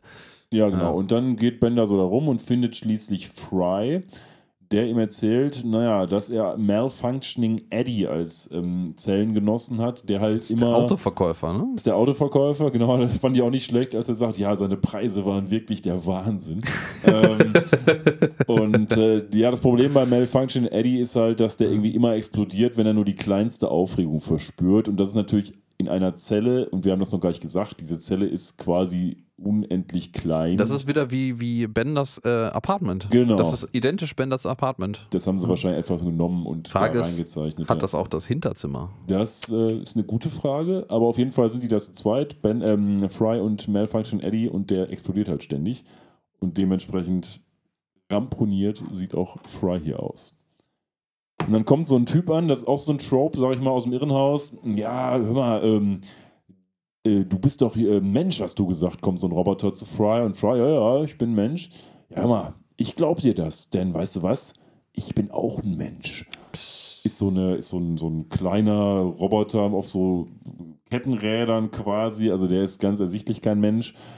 Und das ist so, auch so ein Trope, wo du denkst, jawohl, endlich eine verwandte Seele. Dann merkst du, fuck, der ist wirklich verrückt. Ja, ja, ja, ja, ja. ja. Der, der, stellt sich aus Unit 2013 vor. Das steht auch 2013 auf seinem äh, Panel oben drauf. Ich habe gerade kurz überlegt, der hat auch so ein Einzel, einzelnes Bull, Mini-Bull-Auge, das mich so ein bisschen bisschen, an Hell ne? erinnert und dass Ja. der rote, dieser rote pulsierend leuchtende Punkt fehlt. Sorry, Dave. Ja, but I cannot allow you to do that. Ja. Ähm, und ich überlege gerade, ob der nicht, auch- also ich habe das Gefühl, das ist so ein Mischmasch, dieses Ding aus diversen alten Computer, äh, äh, so Mikro, Mikrocomputer, wie man das damals nannte, als die Dinger eigentlich albern riesig waren, aber alles andere einfach noch albern riesiger war. Deswegen nannte man sowas Mikrocomputer, was dann halt nur noch Schreibtisch groß war, statt äh, ähm, ähm, Lagerhaus groß. Äh, und das erinnert mich so ein bisschen an so diverse Designelemente aus der Zeit. So, ja. Ja, dann ähm, nimmt dieser Robotermensch Fry noch mit zu seinem anderen Kollegen, nämlich namens Norm. Sein Problem ist, dass er in seinen Zähnen so kleine Satellitenschüsseln hat und ständig CIA-Transmissionen empfängt. Und jetzt kommt wahrscheinlich das, was du meintest mit das Jahr 3003 wird nochmal relevant sein. Oder meintest du was anderes? Äh, exakt, das meinte ich, ja, weil das, was er hier empfängt, ist nämlich äh, die Übertragung einer irgendwie äh, absurden Radiosendung über das ähm, ja, Mensa-Menü bei der CIA. Und äh, ja, was für die Woche des 15. Mai ist das Mensa-Menü wie folgt. Und ja, der 15. Mai im Jahr 3003 ist ein Montag. Also, das Ja. passt. Hm. Ja, genau, das, da wollte ich mit dem Jahr 3003 ich drauf hinaus. Schon. Und äh, dass die ganze, dieser ganze Roboter ist auch eine Referenz auf äh, eine Erzählung von, ich glaube, aus den 30er, 40er Jahren von einer Person, die halt über ihre Zahnblomben, ähm, ich glaube, das ist tatsächliche Erzählung, ne, über Radio empfangen konnte und also dann durch Vibrationen von den Zahnblomben von einem nahegelegenen starken Sender offenkundig äh, hören konnte, was da übertragen wurde. Und so irgendwie ein chinesischer Spion aufgedeckt wurde, habe ich irgendwie in Ich habe Erinnerung. die Story nicht ganz Ja, ja, irgendwie sowas. es Also völlig ist, abstrus. Ist so super weirder Shit, ja. Die lieben schon Und so. äh, ja, wir, wir, das verarbeiten wir hier so ein bisschen. Wir verarbeiten das immer noch. Ähm, und äh, ja, es gibt Shepherd's Pie. ja. Und äh, ja, dann gibt es noch den Lincoln-Bot, äh, der natürlich irgendwie, mein, mein Fry so, ah, lass mich raten, der denkt, der wäre Lincoln. So, nee, das soll er ja machen. Ähm, das Problem ist, er hat mehrere Persönlichkeiten, alle von dem sind Lincoln. Ja. Ja, also muss auch irgendwo Evil Lincoln's Back drin sein, Ja. oder? Das soll wohl eine Referenz auch sein auf eine animatronische Lincoln-Figur aus Disney World, glaube Ja, ich. hatte ich auch gelesen. Ja, Ja, ja. Ich habe die Story schon mal erzählt, von daher erzähle ich sie jetzt nicht nochmal mit meinem Erlebnis mit dem animatronischen Batman in der Movie World. ähm, aber der Stachel sitzt tief. Wenn ihr das Ah, wissen wollt, dann müsst oh ihr jetzt ja. leider 43 Episoden für Friday danach suchen, wie diese Episode. Ja, da wir selber Ja. nicht in der Lage sind, Notiz darüber zu führen, was wir in welcher Episode gesagt haben und uns deswegen dann erst präzise darauf beziehen können, weil solche Sachen auch, und das ist das Schöne an diesem Podcast, nicht vorgeplant sind, sondern spontan passieren. Ja, wir sind Ähm, sehr spontan. Wir sind zu faul. Ihr müsst dafür die Arbeit machen. Wenn ihr das wissen wollt, hört alle anderen Episoden Ja, nochmal wir durch. kriegen jetzt übrigens noch ein weiteres Problem für Fry offenbart, nämlich, naja, das ist ein Roboter-Asylum und was essen Roboter hier in Futurama? Öl. Fry ist aber ein Mensch und der kriegt jetzt auch halt nicht Kloschkalosch auf seinen Teller, sondern auch Öl. Und äh, das wird später dann noch zum Problem. Ja, er kann es halt, er kann es trinken, aber es wäre weder hilfreich für ihn noch besonders klug gesundheitlich. Dementsprechend hat er einfach nichts zu essen und auch nichts zu trinken. Und das ist natürlich zusätzliche Folter für Fry, die natürlich auch dazu führt, dass er immer weiter in den Wahnsinn abrutscht. Ne? Oh ja, oh ja, oh ja. Ähm, das, äh, wir sehen das nachher, also was heißt nachher, ich glaube, das kommt mehr oder weniger direkt, er wird von der, von der Planet Express Crew später besucht. Und da löst sich das Mysterium auch, wie er denn da eigentlich überleben kann, weil er das, wie du gerade richtig sagtest, er kann das Öl halt einfach nicht essen, das bringt ihm aber überhaupt nichts. Ähm, sondern äh, dieser, dieser Süßigkeitenautomat, den wir vorhin gesehen haben, der hier auch als völlig bekloppt äh, mit im Asylum drin ist, der hustet halt ab und zu einfach mal Müsli-Riegel aus. Und äh, die frisst Fry dann, also egal was das ist, ob das ein Hunde, Hundeleckerli, Müsli-Riegel ist oder was auch immer, ähm, ist ja. vollkommen egal. Ja. Du hast aber noch nicht die Frage geklärt, wo, was er denn trinkt. Vielleicht gibt es irgendwo. Alkohol vielleicht für die Roboter, ne? Sag mal, der Gedanke, der mir gerade so kommt, ne? Ich dachte gerade so, vielleicht gibt es irgendwo im Badezimmer was zum Händewaschen, aber warum sollte in einem Robot Asylum ein Badezimmer existieren? Das ist eigentlich. Da gibt es wahrscheinlich auch kein Klo. Ähm, ja. Aber halt auch nichts zu nee. trinken. Bier könnte ich mir halt, wie gesagt, vorstellen, weil die müssen doch Bier trinken, alle, um nicht irgendwie total mm. sauber zu werden, sozusagen, oder halt betrunken zu werden. Maybe. Ja, ja, stimmt. Das Bier, Bier, ja, stimmt. Der müsste die ganze Zeit eigentlich Bier trinken. Sehen wir ja tatsächlich gar nicht. Ja. Wir sehen nur jemanden, der Öltee trinkt. So, eine, so ein Roboter, der jetzt an so einer langen Tafel sitzt, wo die gerade ihr Öl alle essen. Und der halt aussieht wie der Mad Hatter aus Alice im Wunderland. Und der schreit halt immer rum, Change Places! Und dann rennen die alle wie bekloppt rum und Fry wird nur noch rumgewirbelt und denkt sich, wo bin ich hier verdammt nochmal gelandet? Also er ist auf dem besten Wege, tatsächlich verrückt zu werden. Auch so ein Trope, ne? Man wird als jemand, der geistig gesund ist, eingeliefert und wird durch das Haus, was dich eigentlich gesund machen soll, verrückt gemacht, ne? Ja, auf jeden Fall. Also das, das wird ja auch als mittlerweile durchgezogenes Motiv immer weiter ausgebaut. Auf eine sehr hübsch, leichtfüßig präsentierte, komödiantische Art und Weise. Wenn man da mal näher drüber nachdenkt, sind wir da wieder in einer echten Dystopie gelandet? Dafür bräuchte oh. ich jetzt einen Button mit irgendwie, weiß ich nicht, so einem traurigen Smiley drauf. Die Dystopie so. der Woche. Dun, dun, dun. Ja, vielleicht müssen wir das wirklich ja. auch mal einfinden, weil wir werden in vielen Futurama-Episoden dystopische Elemente noch finden. Also das wäre tatsächlich neben dem Star Trek-Ding gar nicht so schlecht als Kategorie. Ja, dann brauchen wir aber tatsächlich ähm, äh, noch mehr Hardware zum Aufnehmen, weil dann sind alle vier Buttons, die ich hier auf diesem wunderbaren Rekorder habe, belegt. Dann müssen wir das vorhusten. Machen, wir äh, machen einfach kein ein, Intro mehr. Einblenden. Wir machen ja, einfach ja. unsere Musik weg. Ja, natürlich. alles äh, für den Podcast. Nein, alles ich. Alles für ähm, den Dackel. alles für den Club. Ähm, ja, der, der äh, Mad Hatter Bot, den, wie ich ihn jetzt mal einfach nenne, ist natürlich dann Alice im Wunderland, hast du gerade schon gesagt, meine ich. Ähm, schönes Detail an dem ist, der hat, wie auch der, der verrückte Hutmacher aus Alice im Wunderland, auch ein Schild an seinem Hut stecken. Ähm, der im Original, da steht 10-6 drauf und das ist eigentlich das Preisschild. Das sind äh, 10 Schilling, 6 Pence. Und ähm, da wir ja hier bei Robotern sind, hat man das effizienter gelöst. Also das hat das als Bruch interpretiert, ja. äh, 10 Sechstel und das ist gekürzt natürlich in der optimalsten Darstellung 5 Drittel. Und äh, ja, bei dem Mad Hatter Bot steht dann natürlich hier 5 Drittel oben am, äh, am Hut. Es ist eine Mutmaßung, dass man diesen Bruch einfach, diesen Bruch, der ja eigentlich keiner ist, einfach gekürzt hat. Ja, Aber wahrscheinlich ist das auch schon das Ende der Geschichte.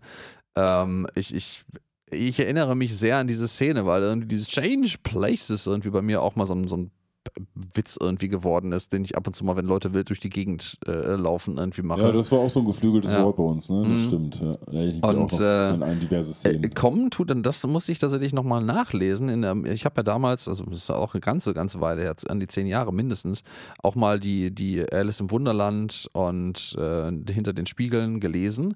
Und im Original ist das so, dass der Mad Hatter deswegen die ganze Zeit die Leute die Plätze wechseln lässt, weil das quasi sein Masterplan ist, dass man immer sauberes Geschirr hat. Indem man einfach ständig den Platz wechselt, sitzt man ja nie an seinem alten Platz und an allen anderen Plätzen ist ja sauberes Geschirr, deswegen hast du immer sauberes Geschirr.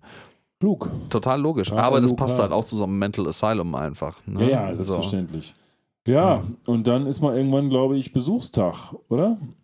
Ja, genau, das hatte ich vorhin schon mal äh, angedeutet. Jetzt kommt dann auch der Besuchstag, äh, wo die restliche Crew ja, unsere armen Zöglinge hier besucht. Also Bender ist eigentlich total happy, dem, für den ist das völlig okay.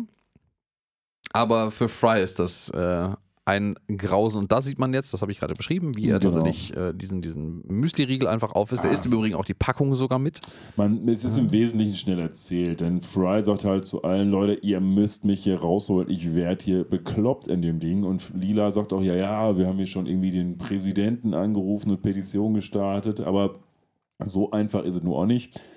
Und ähm, da kommt eine Szene, die finde ich ganz großartig, ist neben der Tatsache, dass dieser Judge Whitey so lustig war, ähm, für mich äh, mit meine Lieblingsszene in dieser Episode. Da geht es nämlich darum, naja, ähm, die müssen dann irgendwann wieder gehen, weil diese Ratchet kommt und sagt, so, jetzt ist mal Besuchszeit vorbei.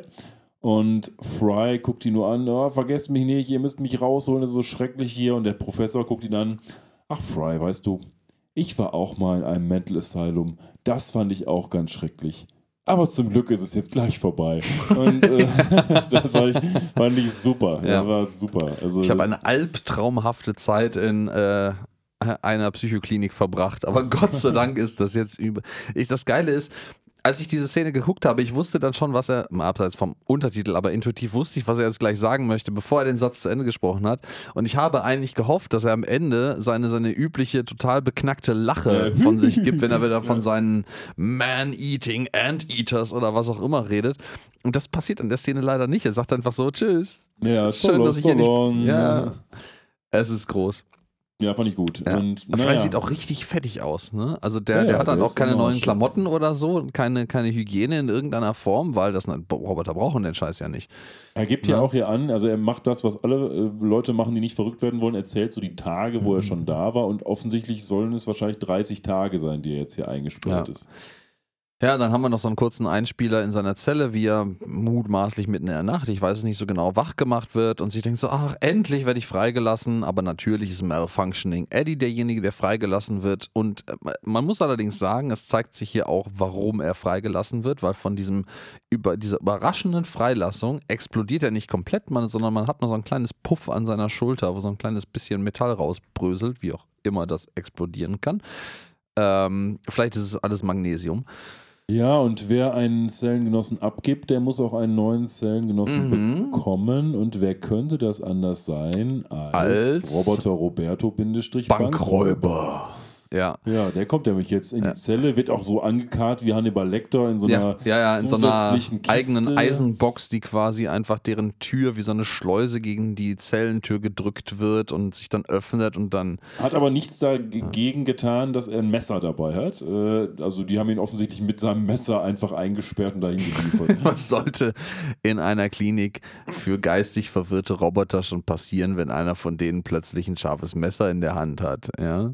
Ja, und der muss jetzt leider, also man muss sagen, in dieser Situation, er ist halt irgendwie verrückt, keine Frage, aber er versucht das so ein bisschen zu rationalisieren, weil er dann sagt, ah, Fry, weißt du was, sorry, du musst jetzt hier mal weggehen, weil ich muss jetzt hier mal meine Messer-Stabbing-Übungen machen.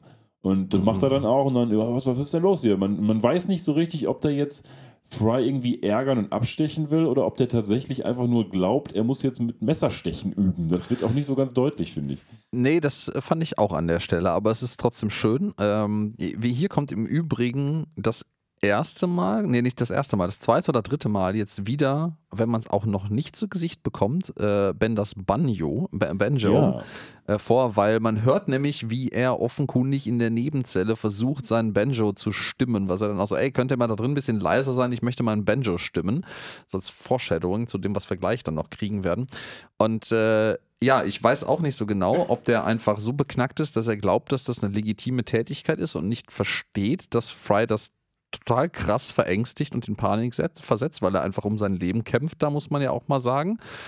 Ähm, oder ob das so ein, so ein Sadismus ist, dass er so tut, als wäre er jetzt, müsste er das jetzt unbedingt machen, aber er macht das schon genau deswegen, weil Fry halt damit verängstigt wird und weil er da Bock drauf hat. Ja, aber gute Ähm. Nachrichten. Am nächsten Tag oder auch ein paar Tage später, man weiß nicht so genau, sind unsere Planet Express Leute wieder alle versammelt und der Dr. Perceptron sagt: So, Leute, Ähm, der Fry, der ist jetzt übrigens, kann jetzt raus, denn er ist geheilt. Aber ähm, es hat sich etwas ergeben, nämlich er glaubt, ist ein Roboter. Beziehungsweise er glaubt jetzt endlich, dass er wieder ein ja, Roboter ist. er glaubt jetzt endlich wieder, dass er, das war ja quasi Das war das Ziel der seine, Nummer. seine, na, es war nicht seine Diagnose, aber das, äh, doch, das war die Diagnose, die in der Klinik gestellt wurde. Äh, Er wurde die ja dachten aufgrund, ja, er ist ein Roboter, der glaubt, er ist ein Mensch und jetzt ist er geheilt, weil er sich jetzt wieder für einen natürlich Roboter auch hält. bei der Vorgeschichte, dass er eigentlich wegen, wegen Bankräuberei verknastet wurde, totaler Schwachfug ist. Aber egal. Natürlich. Ja. Ähm, schönes Detail an dieser Stelle finde ich, man sieht, bevor diese, diese Schlüsselszene kommt, und ich denke mal, das ist so eine Überblendung für einen Werbeblock eigentlich gewesen, äh, bevor diese Schlüsselszene kommt, wo Fry quasi abgeholt wird aus dem Mental Asylum, sieht man einmal nochmal das Asylum von draußen in der ähnlichen Einstellung, wie wir das ganz am Anfang schon mal hatten. Und da sieht man, passend zu Frys Heilung, dass das Schild jetzt keine kreisenden Vögelchen Ah, drüber mehr hat. Die Es fehlen nämlich ist auch jetzt irgendwie plötzlich. viel schöneres Wetter, ne? Also es passt Ja, ja, alles so ja, ein ja, bisschen. es ist schon so ein bisschen, bisschen Foreshadowing, sehr mini. Und ähm, schön, im Übrigen schönes ongoing Theme hier, finde ich.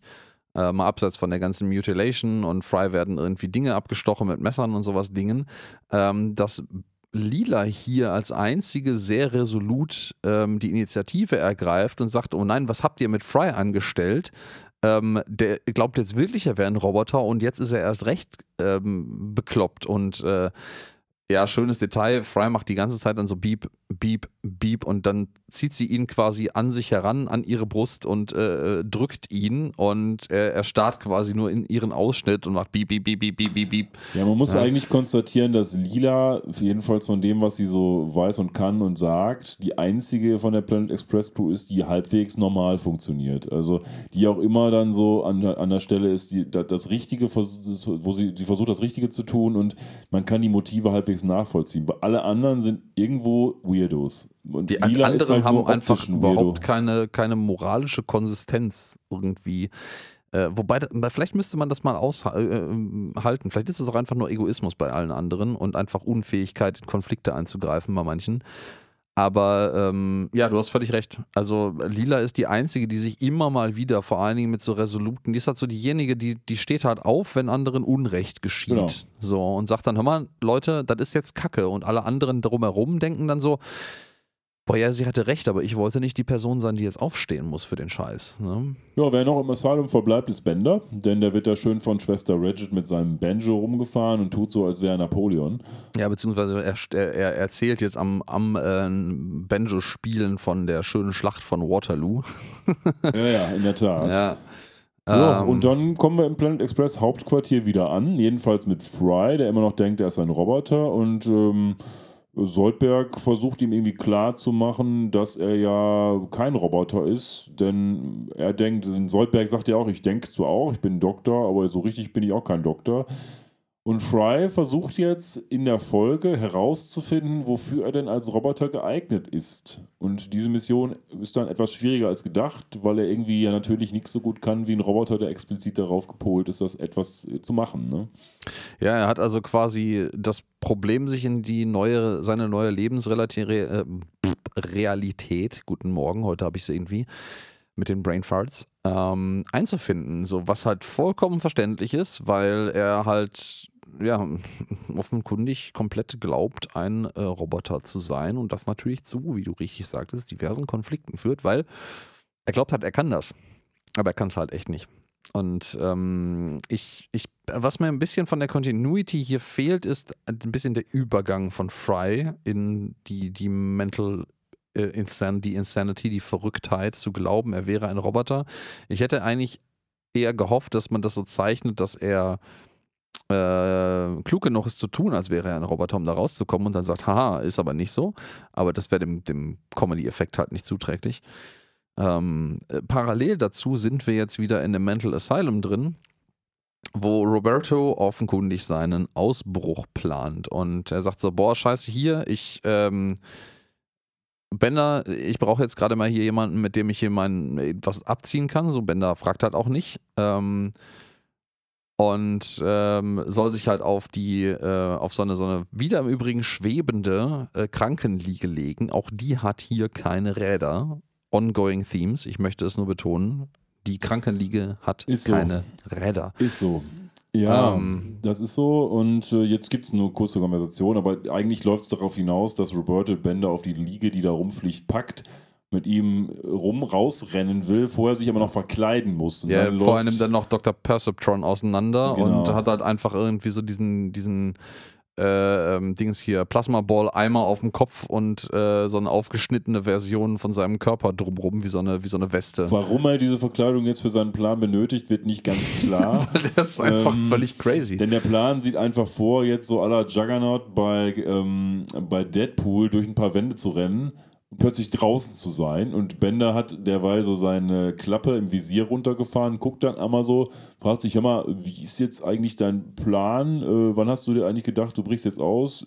Und Roberto sagt nur, ja, ja, vor ein paar Sekunden, weil die sind halt schon draußen im Wald und fliehen jetzt ganz schnell. Und dann werden daraufhin schnell mal die Hunde losgelassen, die die vorher noch so an so Haufen Schrauben schlüpfeln riechen. sollen, um die Spur aufzunehmen. Finde ich ein schönes Detail.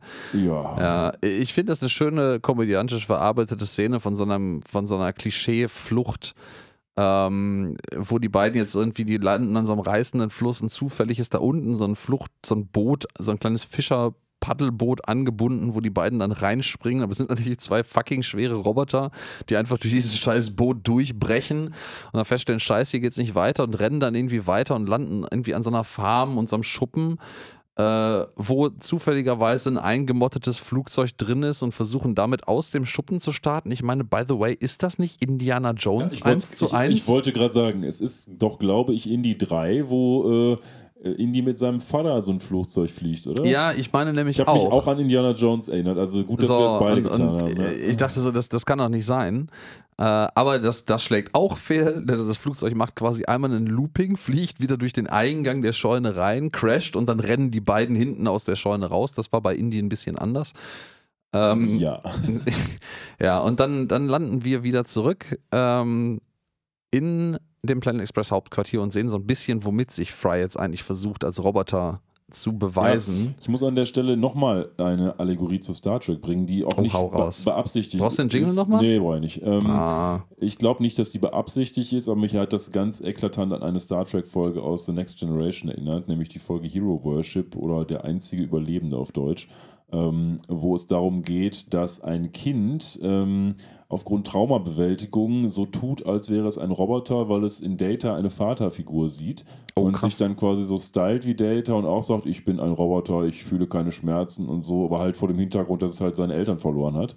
Und ähm, so ähnlich agiert ja Fry jetzt hier auch. Natürlich aus einem anderen Hintergrund, aber Fry möchte jetzt auch herausfinden, was seine primäre Funktion ist und will jetzt hier Hermes helfen, quasi, der an so einem Taschenrechner was ausrechnet und äh, dann sagt Fry, haha, ich bin dir überlegen, gib die Taschenrechner und dann zeigt er ihm den nochmal, ähm, was ist das für ein Symbol? Das ist ein Pluszeichen, du Idiot. Und, naja, dann ist er dabei und hat wohl herausgefunden, Ja. dass Rechnen nicht seine primäre Funktion ja. Ich, ich finde ein, ein nettes Detail, das ist da in, auch in einer der, der Quellen, die ich hatte, nochmal vermerkt, ist auch, dass dieser Taschenrechner von Hermes einfach einen super nutzlosen Button hat. Ich meine, man kennt das vielleicht noch so ein bisschen. Ähm, viele von uns haben wahrscheinlich in der Grundschule das letzte Mal wirklich schriftliches Rechnen gemacht oder zumindest in der, in der Unterstufe vielleicht, also wirklich auf dem Papier ohne Taschenrechner. Aber dieses äh, äh, so Übertrag irgendwie bei Multiplikation und Addition mit ne, bla, zwei im Sinn, äh, fünf da oben und so weiter und so fort. Und dieser, im Englischen heißt das Carry the One. Und dieser scheiß Taschenrechner hat einfach einen Button Carry the One, äh, als wenn es irgendwie nur so ein, so ein total unausgereiftes Supportgerät wäre, mit dem man Kopfrechnen unterstützen könnte, statt dass es einfach der Taschenrechner macht. Egal.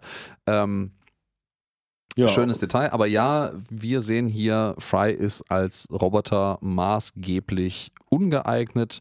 Der versucht sich dann hier auch noch später als, ähm, ja, als, als, als äh, äh, Werkzeugroboter, indem er äh, äh, la- lila versucht, diese Schraube festzudrehen. Ne? Ja. Ich habe noch eine weitere Star Trek-Anspielung gerade ad hoc gefunden, denn Oh, hau raus, komm. äh, wei- auch weiß ich nicht, ob es beabsichtigt ist, aber Fry äh, sagt ja dann irgendwie, let me assist ye.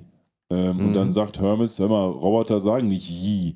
Und es gibt, glaube ich, auch eine Star Trek-Episode und manchmal ist es auch tatsächlich ein Filmfehler, denn Data bei Star Trek Next Generation äh, sagt niemals Abkürzungen, so von wegen, der sagt, der sagt, ähm, You will und nicht you'll oder sowas. Und Mhm. ähm, dann gibt es ein paar Episoden, wo er es doch sagt. Und ich glaube, in einer Episode wird so aufgedeckt, dass er irgendwie gar nicht Data ist oder so. Und damit ähm, spielen die also auch oft. Manchmal haben sie es auch Ah. falsch gemacht. Das ist nicht konsistent in Star Trek, aber es, äh, die, die Lore sagt uns eigentlich, Data benutzt keine Abkürzungen bei Worten. Das, ich, ich nehme das jetzt mal einfach so hin und äh, glaube deinem äh, Star Trek Allwissen. Und äh, ja, warum auch nicht? Ähm, in der Szene, wo Fry versucht, verzweifelt versucht, eine, eine, eine Schraube von einer Abdeckung am Planet Express Schiff zu lösen, die Lila mit einem Schraubenschlüssel äh, nicht loskriegt, äh, hat man noch ein äh, schönes Detail, dass äh, Fry sich versucht zu ölen in den Achselhöhlen mit äh, so einem kleinen Ölkännchen, was Lila vorher in der Hand hält. Und da steht nicht, äh, wie man das sagt, so drei in eins, so drei Funktionen in einem, sondern das ist Pi in One, also 3,141 Gedöns in One. Und äh, das wird gleich noch eine Rolle spielen. Fry steckt sich danach diese Ölkanne in die linke Jackentasche. Sehr prominent an dieser Stelle schon von der Kamera gefeatured. Also man weiß an der Stelle, selbst wenn man nicht weiß, wie die Handlung weitergeht, schon, okay, das wird noch eine Rolle spielen. Ja, ja, das ist äh, sehr interessant. Ja, und äh, Lila erklärt ihm dann auch nochmal so, boah, ich, äh, du bist kein Tulotron, du bist kein Foodotron, du bist einfach nur ein Mensch, der gerade ein bisschen beknackt ist, weil er zu lange mit äh, Menschen, äh, mit, mit Robotern zusammen in einem Mental Asylum war. So. Und dann äh, ja, versucht Lila tatsächlich ihn vom Gegenteil zu überzeugen, auf eine Art und Weise, wie es äh, nur eine Frau tun kann. Und? Professor, was? Du machst jetzt die Wäsche? Ach ja, das, hat, das wird ja so ein El Bundy-Moment auch. ja, ne? schon, so. schon, schon, schon. Und sagt so, Fry, das ist für dich. Und da, da sind wir wieder wirklich bei so auch ihrer Hingabe und ihrer, ich will fast mütterlichen Art zu sagen, um sich zu kümmern. Auch wenn das jetzt falsch klingt bei mutmaßlich, sie gibt ihm gerade einen Zungenkuss und drückt ihn an sich. Ja, aber vielleicht ist Aber- auch schon der erste Schritt zur Gegenseitigkeit, oder? Also, ich meine, wir haben ja immer nur gesehen, dass Fry Lila umgarnt und meistens scheitert. Und Mhm, vielleicht ist das ja mhm, erst mhm. der erste Knacks in ihrer harten Schale jetzt auch schon. Vielleicht. Ja, Ahnung. möglicher, möglicherweise. Schauen wir mal, was da noch so kommen mag. Ja, und äh, nach getaner, ich will nicht sagen Arbeit in diesem Zusammenhang, aber Versuch, Fry quasi wieder aufzuwecken, macht er nur Beep und sie sagt, ach scheiße, was soll das denn eigentlich? Ja, Ähm, derweil geht Fry dann ins Wohnzimmer und macht das, was ein Roboter eben machen muss. Er trinkt eine ganze Menge Alkohol. Ja, ich glaube, der hat da 1, 2, 3, 4, 5, 6, 7, 8, 9 Flaschen Bier irgendwie, die er leer gemacht hat. Äh, er trinkt nicht die Oldie Fortran, was Bender am Anfang der Episode noch in der Hand hatte, sondern das ist, glaube ich, Lörbräu oder irgendwie sowas. Ich, Ja, Bräu. ich habe keine Ahnung. Ähm, Und fällt dann einfach um. äh, fällt dann einfach vollkommen betrunken natürlich um. Ja, und damit geht es so ein bisschen in den letzten Akt der Episode jetzt. Denn Mhm. ähm, der Roberto sagt: Hör mal, Bender, das hast du gut gemacht. Du hast dir, dich gut totgestellt, sodass wir alle beide fliehen konnten. Das muss ich dir jetzt vergelten. Ach, jetzt, wo wir schon bei der Bank sind, wo ich schon mal vorhin drin war und weswegen wir überhaupt alle im Asylum waren, da geh doch nochmal rein und überfallen die nochmal. Ja, weil ich will dir was Gutes tun und das kriegen wir jetzt schon hin. Das ist im Übrigen das dritte Mal jetzt. Ein dass, drittes Mal schon. äh, Stimmt, der- einmal ja, wurde ja. er nochmal gecasht, als er da Genau, deswegen ist Roberto nämlich in dem Asylum drin, Stimmt. weil er ein zweites Mal die gleiche Bank überfallen hat, weil also beknackt ist ja keiner. Beim Stimmt. ersten Mal haben sie ihn ja nicht gekriegt. Ja, richtig. Ähm, Diesmal sind aber Smitty und UL schon hinten mit hinter dem Bankschalter mit Ja. Kanonen am Start. Ja, mit, mit Laserknarren. Ja.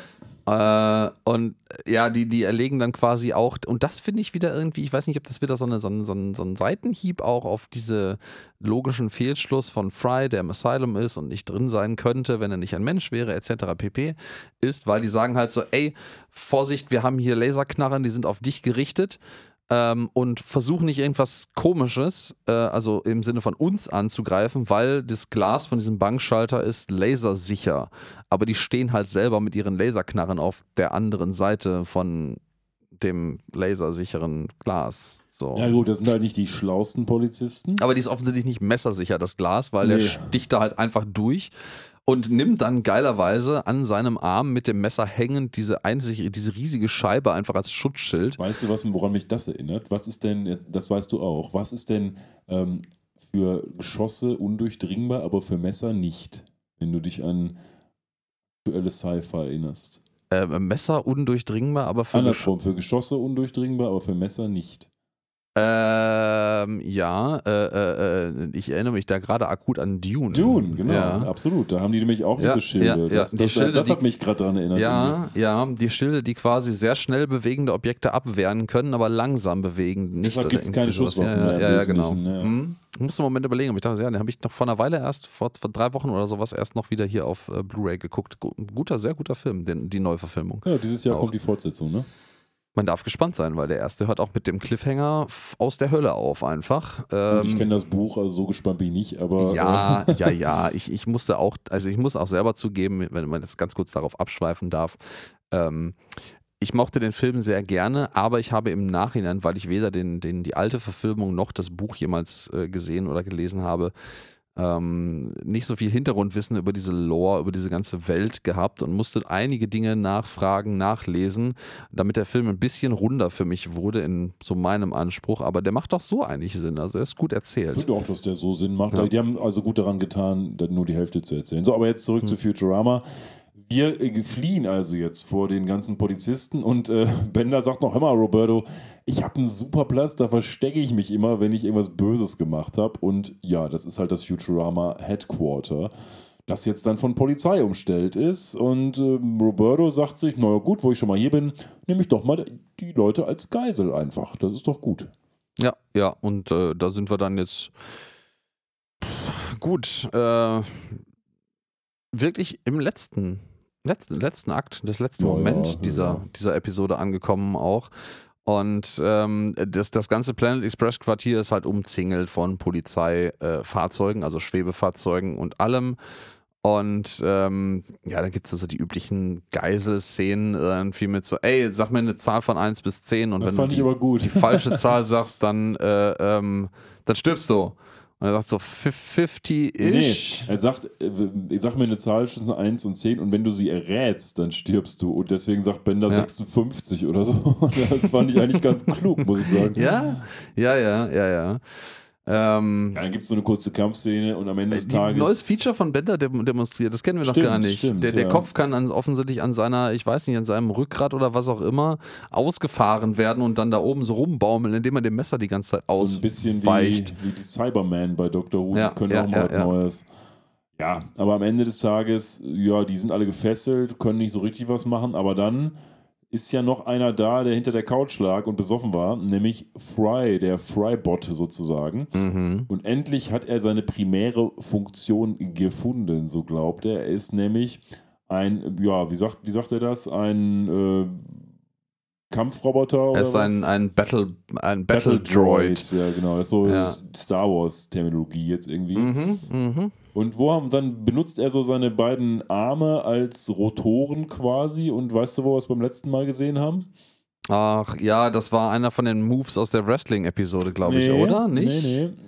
Das war, hat Bender gemacht, genau dieselben Moves in der Episode I Second That Emotion, als er gegen El Chupanibre gekämpft hat. Ach, yo, yo, yo, Erinnerst yo. du dich da in den Sewers, ähm, ja. wo er gegen diese Riesenmonster gekämpft hat. Da ging er nämlich genau so los. Also scheinbar hat sich Fry das ganz gut abgeguckt, wie das damals bei einem Roboter funktionierte. Ja, ja, ja, vollkommen korrekt. Du hast recht. Ja, und dann äh, macht er seinen Move und Roberto sagt natürlich einfach so, weißt du, du bist nur ein beknackter Mensch, der denkt, er wäre ein Roboter, weil er zu lange irgendwie im Asylum war, rennt mit dem Messer auf Fry zu und trifft in der Jacke, wer hat es geahnt, die vorhin prominent dort verstaute Ölkanne und da läuft natürlich jetzt, abseits davon, dass er das zum Schrecken von Roberto überlebt hat, läuft aus seiner Jacke Motoröl aus. Und ja, ähm, ja bei Fry meint so auch so, no knife can penetrate my skintanium armor. ist doch geil. Und ja, offensichtlich ist Roberto so perplex davon und auch äh, einfach krank im Kopf, Einfach krank. Ja. dass er das auch wirklich für bare Münze nimmt und ähm, Der springt lieber aus dem Fenster. ja, einfach jetzt aus dem Fenster springt äh, und ähm, ja, dann er, hat, er hat noch so ein, so ein, so ein, so ein, so ein äh, Moment der ähm, Erklärung. Quasi. Nee, so ein Trauma-Flashback, Ja, genau, eigentlich so, ein- ja. so ein PT, PTBS-Moment, wo er quasi einmal so ein, so ein Flashback in vergangene traumatische Erlebnisse hat und so, nein, nein, Mama, Mama, schmeiß mich bitte nicht an die Wand und sowas. Und das ist so ein kurzer Moment, wo einem dieser, dieser völlig kaputte, ag- überaggressive Roboter ein bisschen leid tut auch. Ja, und das auch ein bisschen als Erklärung für seine seltsame Verhaltensweise dient. Ne? Ja, genau, genau. Und, Wichtig ähm, noch, er schmeißt sein Messer auf Fry und Fry wird auch verwundet, sodass er blutet. Mhm. Das interessiert in der Szene aber irgendwie keinen mehr, weil Roberto dann lieber aus dem Fenster springt, als dass er weitermacht. Ja, das ist aber wichtig tatsächlich auch äh, für sein äh, Wiedererwachen, weil also er, er hilft denen jetzt und merkt so, ich bin der Battle Droid, ich habe jetzt die Leute gerettet und äh, fängt so ein bisschen an, die, deren Fessel zu lösen und dann macht er, au, das hat mal wehgetan und stellt er fest, er blutet. Und das ist so seine Schlüsselszene, wo er checkt, äh, scheiße, Roboter haben kein Blut, ich muss ein Mensch sein. Er ist ein bisschen sehr convenient, weil er hätte sich das, wenn er noch verrückt genug wäre, sicherlich auch irgendwie zurecht reimen können. Er hat ja irgendwie Skintanium Armor mit Special Öl hat Blood. Technology. Ja, Ja, so ein so. Quatsch. Also das ist jetzt sehr convenient, wie ich denke, aber gut, man, die Episode muss ja irgendwann mal zu Ende sein. Und wir schließen jetzt ab mit einem ganz netten Joke, wie ich finde, nämlich Fry, ähm, Bender kommt zu Fry und sagt, hör mal, du bist ein Mensch vielleicht, aber du hast das Herz eines Roboters. Genauso wie ich ein Roboter bin, aber das Herz eines Menschen habe. Und dann holt macht er das seine Herz eines Klappe Menschen auf aus und holt so Klappe. ein menschliches Herz raus. Im Übrigen, eine Deleted Scene ist, haben wir noch kurz zu nennen. Eigentlich wäre es vielleicht anders gekommen. Da hätte er nämlich aus seinem Bauch nicht ein Herz geholt, sondern ein Banjo natürlich. Und hätte angefangen, noch ein bisschen was zu singen. Aber ich persönlich muss sagen, ich finde die Szene mit dem Herz deutlich lustiger. Oh ja, oh ja, oh ja.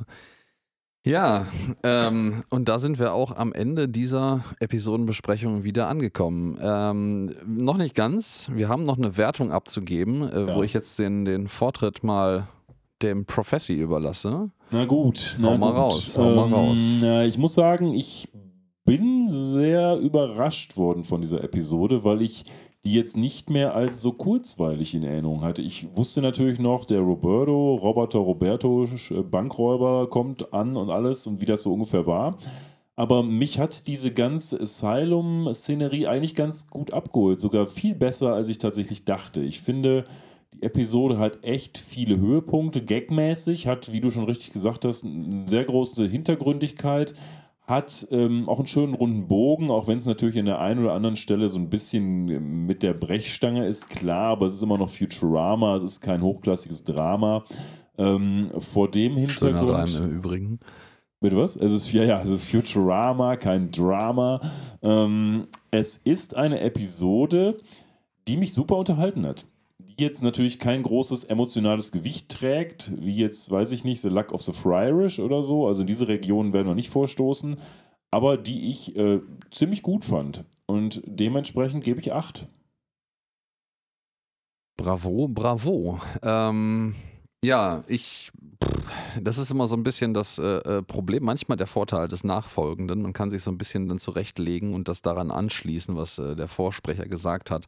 Aber äh, ja, und da muss ich jetzt gerade wieder sagen, diese Nachbesprechung der Episode, die wir jetzt gerade hier gemacht haben, hat für mich nochmal auch, das hat man ja drin, mittendrin auch an einigen meiner Einwürfe irgendwie gemerkt, nochmal so eine Offenbarung irgendwie gehabt von wie viel Detail eigentlich in dieser Episode auch steckt an vielen Stellen oder wie viel Detail man da rein interpretieren kann, wenn man möchte. Und ich fand die Episode von vornherein schon sehr schön. Ich hatte die auch semi noch in Erinnerung, aber ich finde die echt gut gemacht. Die hatten sehr angenehmen Humor durchweg. Sehr viel, wie ich gerade schon sagte, Liebe zum Detail und viele Sachen, die mit verarbeitet worden sind, die auch zum Gesamtthema immer stimmig sind. Hatte ich jedenfalls den Eindruck. Und äh, ohne größere weitere Rede drumherum, ich bin auch eindeutig bei der 8. Ja, sind So. wir heute mal einer Meinung. Wunderbar, was ja aber nicht so selten vorkommt. Ähm, schön, schön, schön, schön.